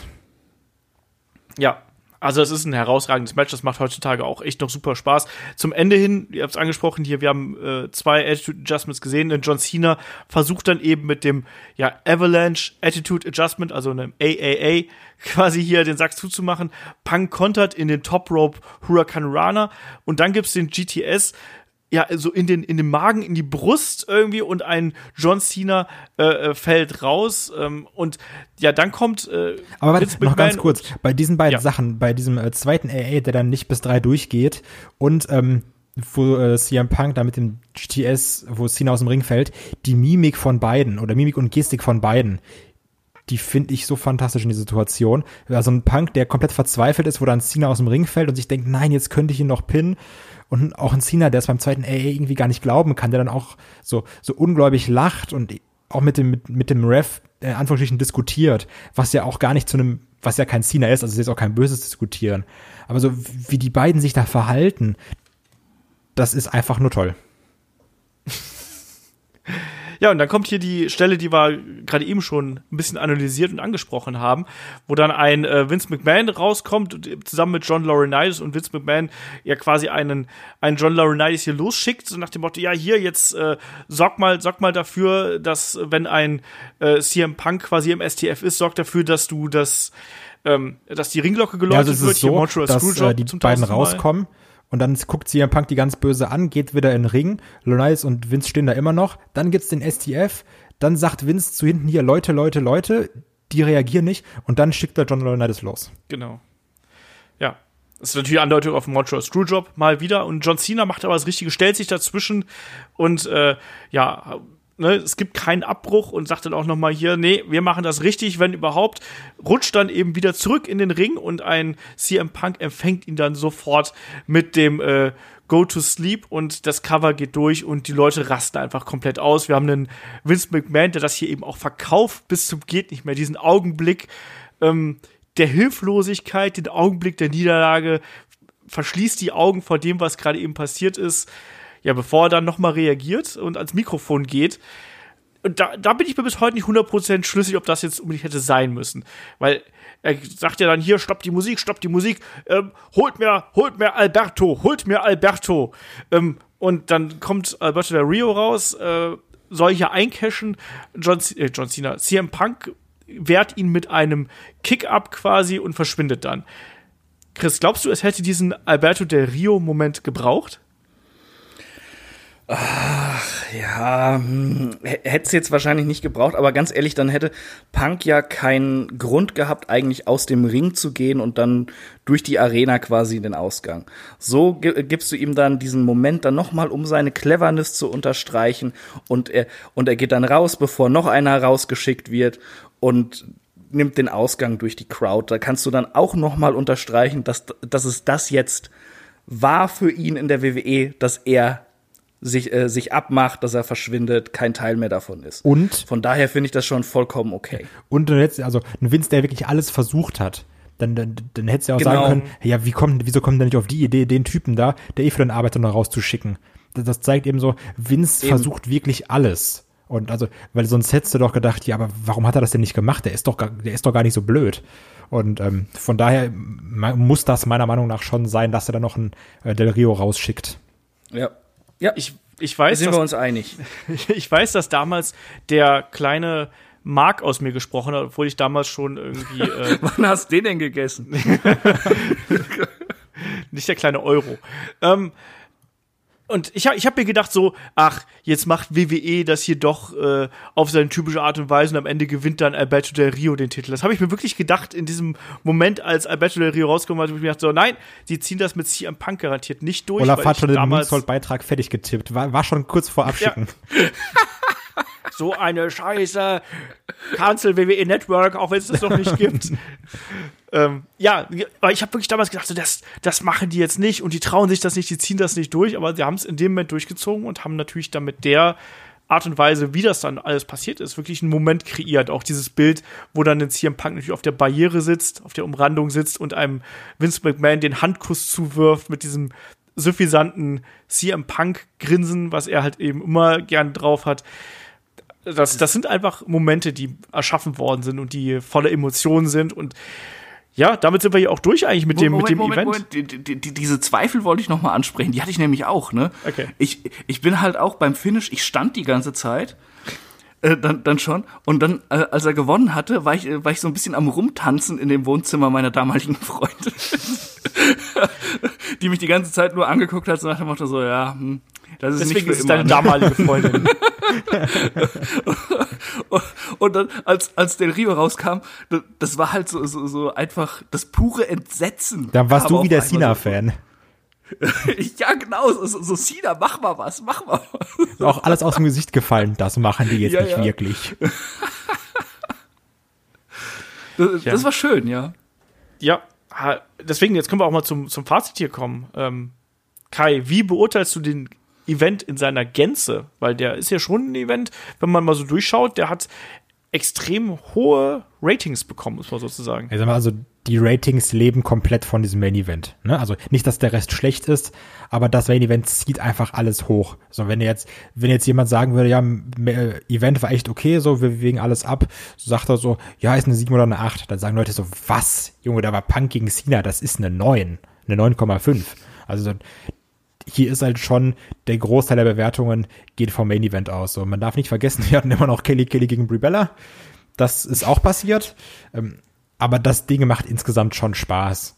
Und ähm, zeigt auch, dass drei Stunden Pay-per-Views echt gut funktionieren. So, da packst du die Sachen drauf, die da hingehören. Da sind dann keine Filler. Wenn du Filler haben willst, guckst du dir äh, Kosolov und Marella im Dark Match an, fährst noch mal hin für das Match, auch super. Also, also das ist vollkommen in Ordnung. Ähm, aber ich sag mal, diese ganzen Neuner-Ratings beziehen sich, sage ich mal, zu 90 Prozent aufs Main Event. Auch wenn die beiden Money in the Bank Matches Spaß machen, auch wenn Christian gegen Orton Spaß macht. Ähm, ja, aber es ist dann doch wirklich das Main Event. Na, Chris, wie siehst du das? Der Kai ist ja hier verhalten. Ich sag nicht, dass es schlecht Ja, ist, aber ne? Also im, im, im Großen und Ganzen gebe ich Kai recht, ja. Das ist jetzt äh, keine 10 von 10 oder sowas, wenn man da jetzt ganz objektiv das bewerten will, aber ich finde es auch ein bisschen unfair, irgendwie überhaupt Kelly Kelly gegen Brie Bella zu erwähnen, weil äh, ein, ein guter Event steckt sowas weg, ja. Als Beispiel nenne ich jetzt einfach mal Vengeance 2005, was ein echt, echt cooler Event war. Der hatte einen geilen Main Event, und der Rest hat auch Spaß gemacht. Aber es hatte auch äh, das Segment mit Viscera und Lillian Garcia. Ja. Aber da denkt man nicht dran. Und genauso denkt man halt bei diesem Event einfach nicht an, an diese äh, Kelly Kelly Brie Bella Grütze. Der Rest hat alles Spaß gemacht und deshalb ey, klare Empfehlung. Und ähm, ich sag, das sind dann auch äh, einfach mal ähm, ja sieben bis 7,5 Bananen auf der Bananenskala bis 8. Ja, weil, wenn du mal überlegst, wenn das mal so, klar, wenn Main Event ist ein absolutes Ausnahmematch, absolut äh, acht Bananen, fünf Sterne, zehn Punkte, weiß ich nicht. Äh, nimm, nimm, nimm dir eine Bewertungsskala, bist du ganz oben angekommen. Aber du hast dann trotzdem noch ähm, mindestens drei Matches, die allesamt gut bis sehr gut sind. Und das heißt, du hast äh, von insgesamt äh, sechs Matches hast du vier, die auf jeden Fall sehr unterhaltsam sind. Dazu hast du auch noch Mark Henry gegen Big Show, was äh, ein, ein guter Big Man Sprint ist. Ich sag echt extra nicht Heavyweight Clash diesmal. Nur für euch. Enttäuschend. Ja, tut mir leid. Und deswegen bin ich da eben auch bei einer, bei einer 7, auch allein, weil du da zum Ende hin noch mal so rausgekickt wirst. Also das letzte Match nimmt ja noch mal äh, hier nicht nur die Fahrt mit, sondern ist ja wirklich noch mal das absolute Höhepunkt hier von einem dreistündigen äh, Event. Und ja, selbst wenn da mal fünf Minuten Grütze dabei sind, alles andere ist super. Ich mag halt auch den Opener nicht so. Denk, stell, dir mal, stell dir einfach mal vor, so, so, so diese Veranstaltung endet und du bist doch total geil. Einfach, du denkst so, yeah, das war geil. Und, du sagst nicht so, ja, das war jetzt schon gut, aber dieser Event hatte auch Kelly Kelly gegen Brie Bella Nein. und den Opener fand ich auch nicht so gut. Natürlich, das sage ich ja auch nicht. Das ist jetzt ja, ich, ich bin ja auch irgendwo äh, Journalist und Profi und da muss ich natürlich auch das, das Bigger Picture sehen, ne? Also klar, wenn du mich jetzt nach dem Event fragst, würde ich sagen, jo, guck dir das an, hundertprozentig, äh, volle Punktzahl. Nur wenn ich jetzt mir alles angucke, sage ich, ja, so, das hatte halt auch, ne? Da, da, stimmen wir uns doch eigentlich auch alle gegenseitig zu. Eben, Circle Jerk. Wir haben uns alle lieb. Ja. Genau. Ja, und damit äh, sind wir dann, glaube ich, auch ganz gut durch hier mit Money in the Bank 2011. Und äh, ja, wir haben ja auch jetzt noch Money in the Bank 2020 vor der Brust. Und äh, auf der einen Seite so ein Event, jetzt haben wir Money in the Bank 2020 aus dem äh, WWE Headquarters und äh, aus dem Performance Center vor uns. Kai, was sind da deine Erwartungen an den Event? Ich sag mal so, äh, Brian und Mysterio sind wieder im Leitermatch, ne? So, die haben sich gehalten, die Kollegen. und äh, Kofi und ist auch noch auf der Karte. Also immerhin, es gibt Leute, die sind noch da. Ähm, Das stimmt. Ja, aber nützt auch nichts, wenn Corbin den Koffer gewinnt. ich glaube ja ganz stark, dass AJ das Ding holt. Das ist, ähm, Nee. ja doch, das ist auch, hat er auch verdient. Lass den Mann in Ruhe, du. Ach, jetzt, Alter, ich sag noch nichts gegen AJ, den kannst du aber jederzeit in ein Main Event tun. Das ist halt so, so jemand wie Sha- Shawn Michaels, ja? Ja, das ist ja gut. Ja, Ja, ist okay. Also, auch, auch ein Brian kannst du sofort verkaufen, dass der um Titel antritt. Mysterio genauso. Ja, aber- Otis, Otis ziehen sie nicht so weit, ja? Weil was übrig bleibt, sind Corbin und Black. Alistair Black wäre ein Träumchen, Aber dass passt sie irgendwas mit ihm nicht. anstellen, aber machen sie nicht. Und passt auch irgendwie nicht. Und Corbin ist halt genau dieser Typ, weißt du, den WWE einem immer so in den Hals reindrücken will. Ne? Das ist, ah, Aber glaubst du, die machen das echt ein zweites Mal? ja. Okay. Ich muss, Denn jetzt ist er ja King Corbin. ich muss aber prinzipiell, sorry. den fällt doch eh nichts anderes ein. Also, ich muss aber trotzdem sagen, auch bei allem so hier und da ist Kacke und Leute entlassen. Ähm, prinzipiell ist das eigentlich eine echt spaßige Card. Also jetzt, ähm, ich muss sagen, die äh, Teilnehmer im Männer Money in the Bank Match gefallen mir wirklich gut. Ich mag diese Paarung Braun Strowman gegen Bray Wyatt. Da waren jetzt auch in den letzten Wochen ein paar ganz coole Videos dabei, Firefly Funhouse mäßig. Ähm, also jetzt, wenn wir jetzt mal auch ausgehen, so, also wenn ihr hier so das Event mir mit Fans geben würdest, auch so McIntyre gegen Rollins hätte ich Bock drauf. Dieses Tag Team Four-Way Match auch gut. Kai, Kai, im Frauen Money in the Bank äh, Leather Match stehen Nia Jax, Dana Brooke, Lacey Evans und Carmella. Ja, das ist doch eigentlich voll Also gut. es ist, es ist halt nicht nur eine Ohrfeige, du kriegst halt viermal voll eins in die Fresse. Ja, Nia Jax gewinnt, weil alle anderen verletzt sind. Bailey gegen, Bailey gegen Tamina, Ja, das ist schon. ja. Also Ja, und die Matches habe ich auch extra nicht genannt. Also Ja, ja deshalb, ne? Deshalb wollte ich das mal ich sagen. verschließe ja? die Augen vor negativen Sachen. Bei- diesem Fatal Four-Way Match sind die, Forco äh, äh, die Forgotten Sons, die Forgotten Sons dabei, die halt auch, äh, also ganz ehrlich, da kannst du hier, äh, äh, Kannst du auch meinen Vater reinstellen.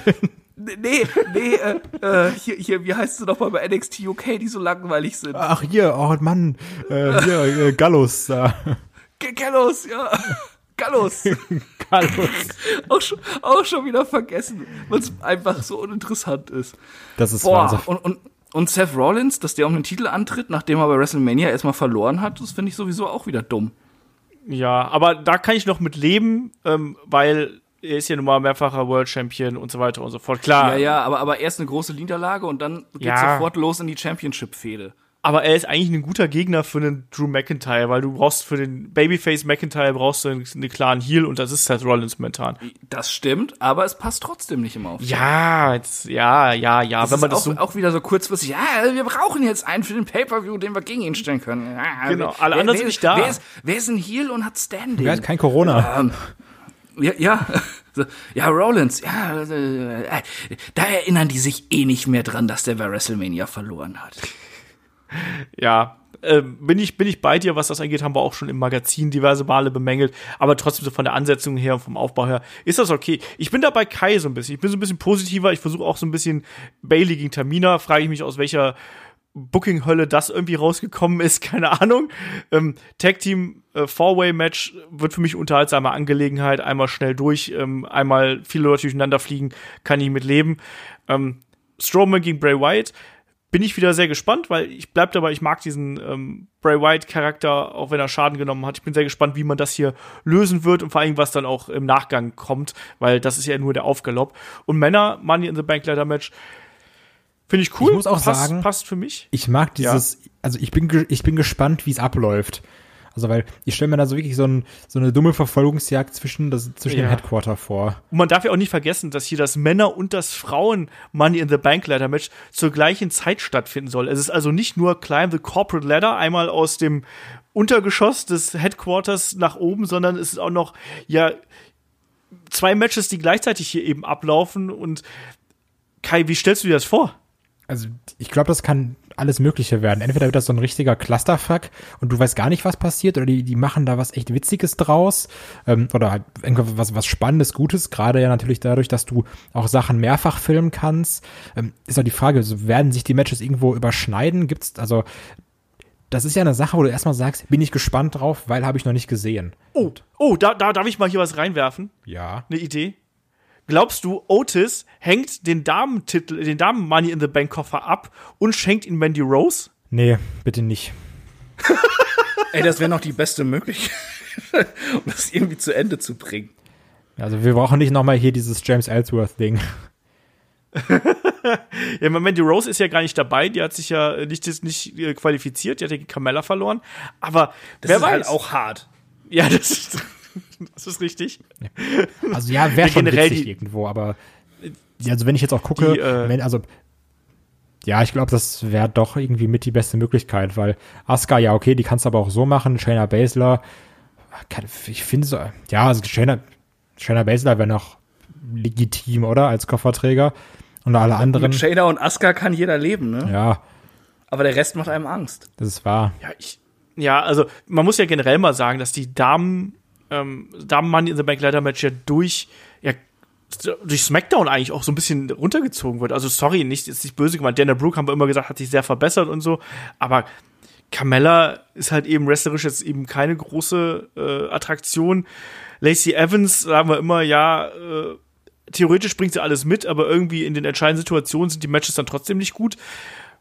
Weiß ich nicht. Also eigentlich kann es nur äh, hier die, kannst du die Raw-Damen sein. Außer man nimmt eben die kreative, den kreativen Weg, den ich mir gerade ausgedacht habe.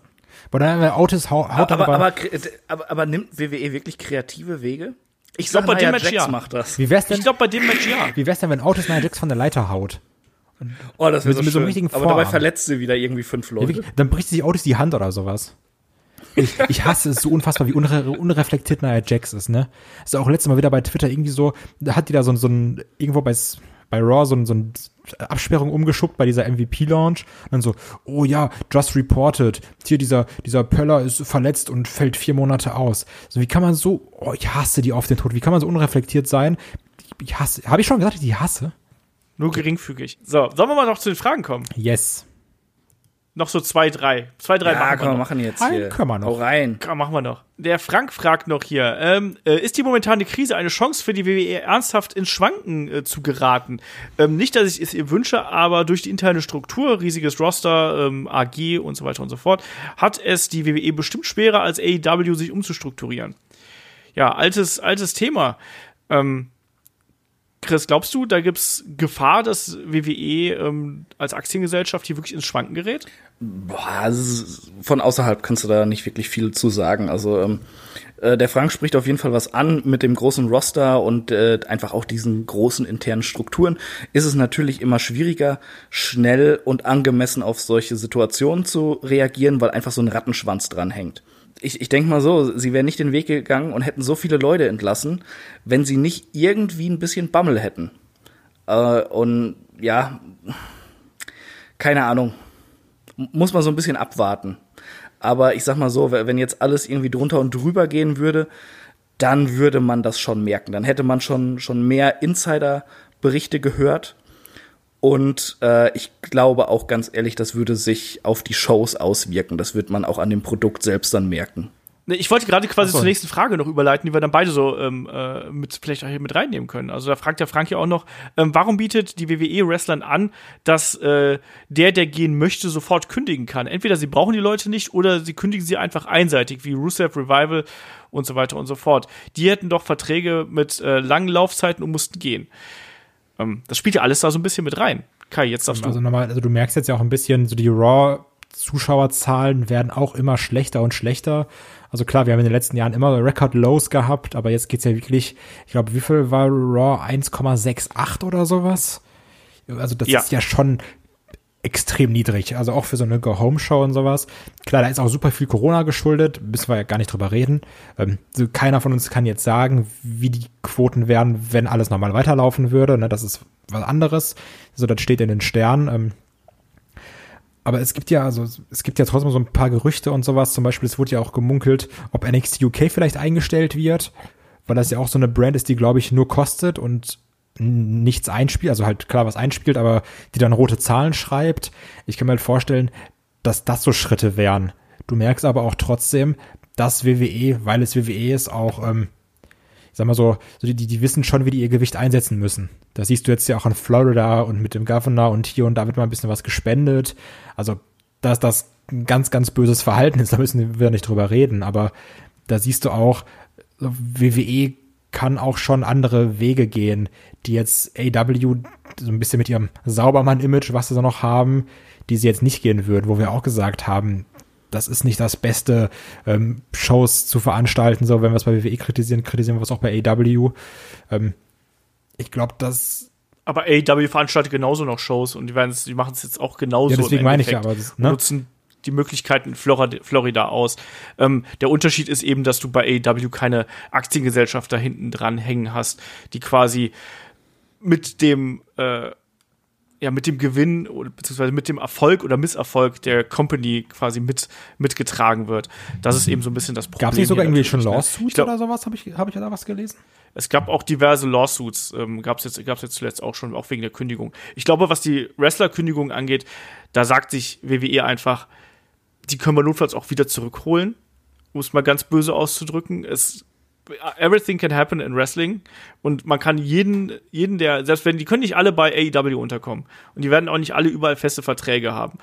Ähm, lass, lass da, lass da ein Jahr äh, das Gras drüber wachsen und dann kannst du vielleicht auch einen Rusev wieder verpflichten oder sonst irgendwas oder, oder andere Leute, wenn sie dir wichtig gewesen sind. Ne? Wir haben auch gesagt, einige der, oder ein Großteil der Kündigungen waren ja auch durchaus nachvollziehbar, wenn man mal ehrlich ist. Ähm, das waren Leute, die vielleicht auch schon äh, ihre Momente gehabt haben, die vielleicht auch schon ein bisschen durch sind, die, wo man vielleicht auch einfach viele Fehler gemacht hat. Bei Rusev hatte man sehr viele Möglichkeiten gehabt, den irgendwie zu etablieren, hat man nicht geschafft. Hätte man es nochmal probieren können? Vielleicht. Wollte man das? Wahrscheinlich nicht.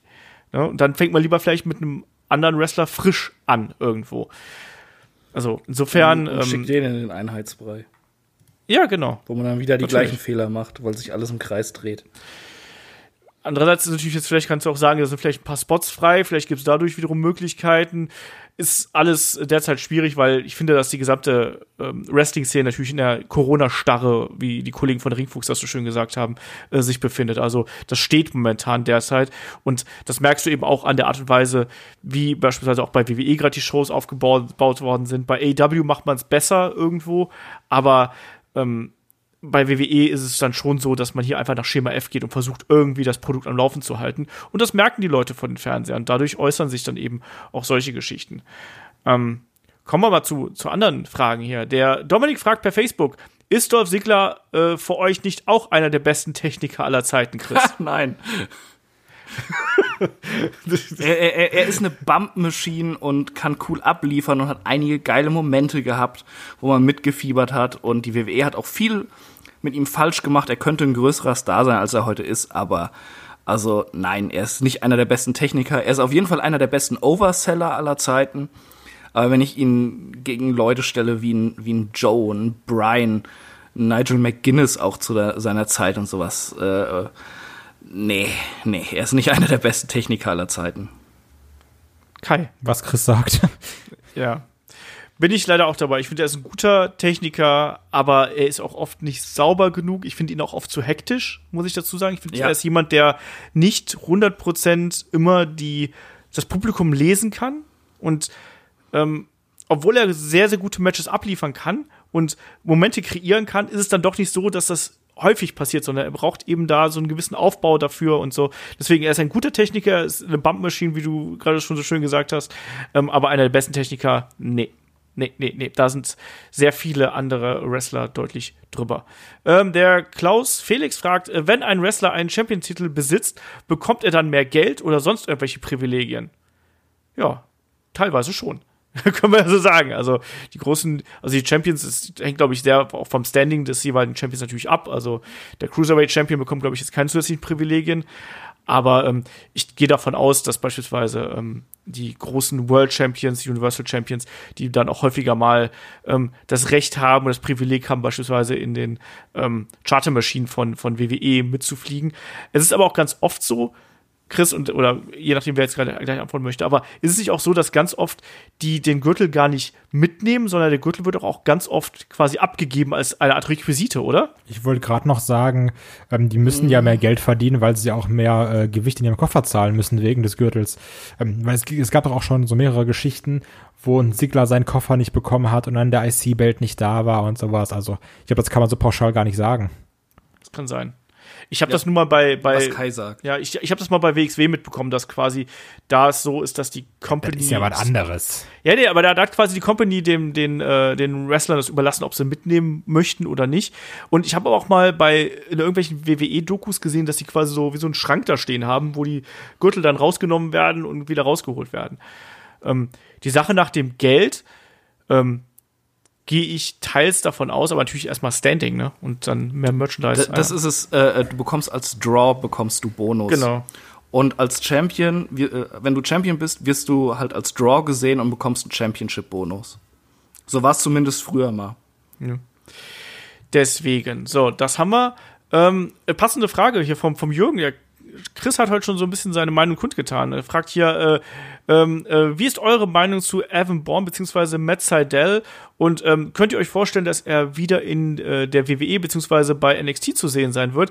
Ähm, er war zu seiner Hochzeit, das sagt der Jürgen jetzt hier, er war zu, der gute Matt Seidel war zu seiner Hochzeit einer seiner Lieblingswrestler, vor allem wegen seines äh, damals noch äh, außergewöhnlichen und vollkommen neuen Wrestling-Stils, beispielsweise den Finisher. Chris hat gerade schon so ein bisschen gesagt, ähm, ich frage erstmal Kai. Kai, wie fandest du Matt Seidel? Also zu der Oder Zeit hat, hatte ich da schon echt Spaß. Gut, da war ich auch irgendwie, was weiß ich, wie alt ich da war, noch ein bisschen jünger, ne? Das war dann irgendwie so, ja, cool und auch noch das Tag Team mit dem dümmsten Namen, äh, Airboom mit Kofi Kingston. Also das war auch super kreativ. Aber ich, klar, der hatte irgendwie, das, das sah immer ganz cool aus. Aber im Endeffekt war es halt auch nur ein Highflyer, ne? Also, ich sag mal, wenn ich jetzt an Evan Bourne denke, denke ich an diesen geilen AKO, den er kassiert hat. Ähm, und heutzutage gibt's tausende Leute, die es besser machen als er. Also jetzt, wenn du jetzt sagst, ein Evan Bourne oder Matt Seidel irgendwo hinholen, so dann ein Ricochet ist besser, ein Osprey ist besser und beide um Welten. Du hast dann noch tausend Highflyer äh, Luchador, die, Luchadors, die besser sind. Bandido oder so. Genau, Bandido, Ray Phoenix.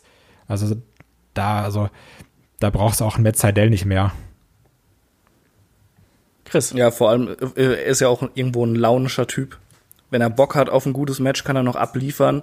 Wenn er es nicht so hat, dann äh, ist es auch ziemlich grausig anzusehen. Also ähm, wir haben ihn ja, ähm, wann war das? Letztes oder vorletztes Jahr beim Karat haben wir ihn doch 17 gesehen. ne? war es, glaube ich. Nee, dann war es 18. 18. 18 dann. Ähm, und da hat er mich überhaupt nicht überzeugt, Ja. muss ich sagen. Beziehungsweise, ich weiß, dass wir damals gesagt haben, dass, glaube ich, die ersten, die Matches, die er in den ersten beiden Abend bestritten hat, die waren eher so, hä?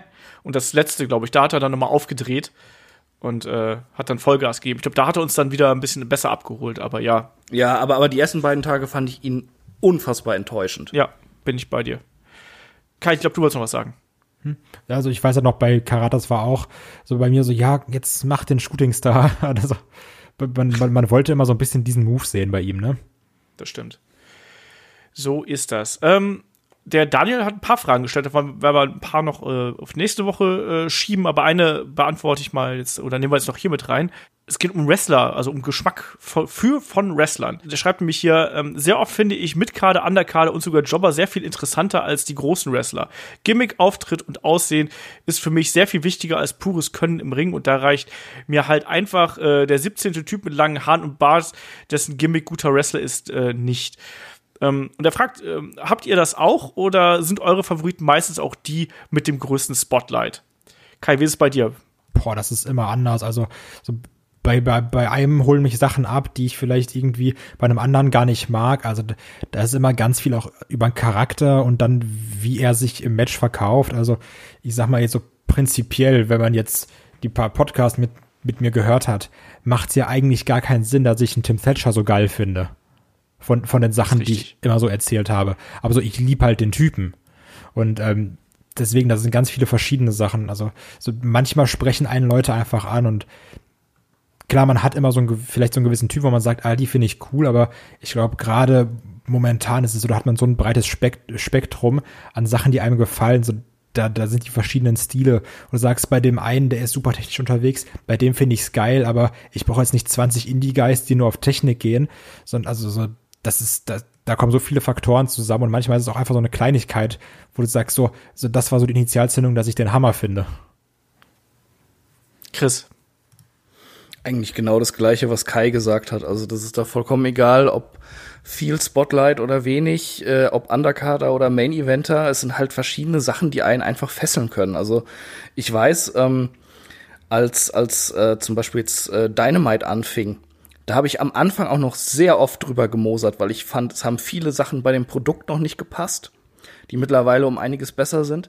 Aber ich habe einen Sammy Guevara gesehen und habe sofort gesagt, der Typ ist super. Und äh, zu dem Zeitpunkt war er jetzt noch nicht irgendwie äh, der große Main-Eventer oder hat jede Woche super viel Spotlight bekommen oder sowas. Halt verschiedene Sachen, die einen, äh, die einen packen können oder die man auch sofort abstoßend findet. Und ja. Ich finde dich so abstoßend. Ja, hast du ja auch schon mal, du siehst ja halt irgendeinen Wrestler und denkst dir, meine Güte, du bist doch kacke. Das stimmt. Ich will ihn nicht sehen, brauchst gar nicht wresteln, geh wieder. Ja, ich glaube, der Vorteil ist manchmal, also früher war es bei mir ähnlich, dass ich eher auf die Mitkader und Underkader stand, einfach weil die natürlich auch ganz oft ganz anders gewrestelt haben. Ähm, also wenn ich wenn ich, wenn ich so zurückdenke, als ich angefangen habe, Wrestling zu schauen, da standen dann im Main Event Leute wie Hulk Hogan, der Warrior und die ganzen großen Schweren. Und natürlich wollte man dann auch gerne mal in der äh, Midcard oder Undercard dann auch eher die leichten Leute sehen, die vielleicht auch hier spektakuläre Aktionen zeigen konnten oder eben ja auf eine andere Art und Weise glänzen konnten. Ich finde, diese Einteilung kann man heutzutage nicht mehr so leicht machen. deswegen bin ich dann da auch wiederum eher bei, bei euch. Aber ich mag es zum Beispiel lieber, weil das ist vielleicht auch so der Unterschied, ähm, dass man Figuren so ein bisschen für sich entdecken kann. Die Main-Eventer, die hat man ja schon für sich entdeckt, weil die sieht man jede Woche im Main-Event oder eben bei jedem Pay-Per-View oder wann auch immer man Wrestling schaut. Aber natürlich, wenn da jemand erstmal unten rumkrebst und sich so hocharbeitet, ist das natürlich auch vielleicht viel interessanter für einen, weil man diesen Weg miterlebt, als wenn man da schon jemanden hat, so wo man weiß, ja gut, der ist jetzt da. Hattet ihr eigentlich mal so ähm, Fälle, fällt mir gerade ein, wo ihr gesagt habt, irgendwie, ich weiß nicht warum, irgendwie finde ich den cool, ich, mag, ich finde den unterhaltsam und der ist so mega gefloppt. Also jetzt so ein ganz unpopuläres Beispiel. Ich weiß auch nicht warum, was, was mich da damals geritten hat. Ähm, ich dachte immer so, so aus dem Adam Rose, da könnte was werden. ich hatte da irgendwie immer Spaß. Ich war so, das, das ist jetzt kein Main-Eventer, aber das ist so einer, den finde ich irgendwie unterhaltsam. Und ähm, ja, gut, da haben wir ja gesehen, was daraus geworden ist. Aber könnt ihr euch auch an so Sachen erinnern? Ja, in einem anderen Maße. Also ich, ich fand ähm, nach dieser ganzen Legacy-Sache, ich fand Cody Rhodes, als er dann Singles-Wrestler war in der WWE, fand ich ihn echt gut. Gerade als dann dieses Schönling-Gimmick kam mit der Maske und diese Fehde gegen Rey Mysterio und sowas. Und da habe ich dann, da weiß ich noch, habe ich zum Kumpel gesagt, pass mal auf, in einem Jahr ist der World Champion. Ja, hat nicht so gut geklappt. Und dann kam Stardust und ich dachte mir, okay, das ist komplett bescheuert, aber die Leute fressen's und Cody verkauft das echt geil, ne? Also vielleicht ist das dann ja mal so, so ein Schritt, dass er sich weiterentwickeln kann. Und ja, kam auch nicht so. Aber immerhin ist er jetzt bei AEW oben mit dabei. Ja. Also ich nenne mal hier mein Lieblingsbeispiel, was ich ja schon sehr oft kundgetan habe. Ähm, ich fand damals ja Crush total toll. Ich hatte einen Crush auf Crush damals, als der seine Kokosnüsse zerdrückt hat und solche so Sachen und habe auch gesagt, Mensch, du hast dir gewünscht, dass er dir mal deine Kokosnüsse zerdrückt. Hallo. ja, das zum Beispiel. Oder natürlich auch, ich weiß noch, wie was damals für ein Internet-Hype auf einen, ähm, wo du gerade den guten Cody erwähnt hast, äh, Chris erinnere ich mal dran, was damals äh, für einen Hype gegeben hat, dass doch hier ein Teddy Biasi Jr., wie dass der gepusht werden müsste. Das Boah, der war so langweilig in jeder Hinsicht. Ich, ich, damals war ich halt auch so ein bisschen im Smartmark Wahn und habe dann mal so im Forum mitgelesen und dachte so, ja, ja, der ist bestimmt dann gut. So, und, und ich wollte mir denn das irgendwie schönreden, dass der gut ist und ich war so gelangweilt von dem. So ging es mir aber auch mit Drew McIntyre anfangs. Also dem hat es echt gut getan als er von der WWE wegging und sich nochmal selbst neu erfinden konnte dann. Ja. Das stimmt, absolut. Aber dann würde ich sagen, äh, machen wir hier auch mal einen Deckel auf den Podcast, der jetzt eh schon wieder Überlänge hat, äh, so insgesamt. Ähm, ja, schreibt uns gerne mal hier, also was, schreibt uns vor allem Fragen, damit wir eure Fragen beantworten können, wie sich das gehört. Schreibt uns auch gerne mal, ähm, was ihr von unseren Classic Reviews haltet. Und äh, ja, in der kommenden Woche, da geht es ja erstmal weiter mit der Review zu Money in the Bank 2020. Freut euch also darauf und wir nehmen jetzt gleich erstmal die Erstausgabe von äh, No Holds Barred, nicht Late Night, lieber Shaggy, auf unserem Free Talk Format. Das werden wir erst bei Patreon und bei Steady veröffentlichen und dann äh, im Anschluss ein paar Tage später bei äh, hier im Free-Bereich. Also freut euch auch darauf, das kommt nächste Woche auch. Und äh, wenn ihr uns unterstützen möchtet, schaut natürlich gerne auf Patreon, auf Steady vorbei. Ähm, helft uns da ein bisschen, bekommt jede Menge äh, exklusiven Content. Wir sind über, bei weit über 200 Podcasts inzwischen, die ihr dann sofort in einem Rutsch bei euch in den Feed reinbekommt. Also äh, mehr als genug Zeug zu hören. Und jetzt muss ich natürlich immer fragen, Chris, möchtest du noch was zum Abschluss sagen? Äh, nee, lass uns Schluss machen. Ich muss ganz dringend pinkeln wunderschöne letzte Worte. Kai, du warst schon pinkeln. Ähm, willst du noch was sagen? Nee, ich habe einfach Blase ist entleert, läuft. Läuft. Gut, dann sage ich, wir hören uns zur Review von Money in the Bank 2020 wieder. Macht's gut, bis dahin. Tschüss. Ciao.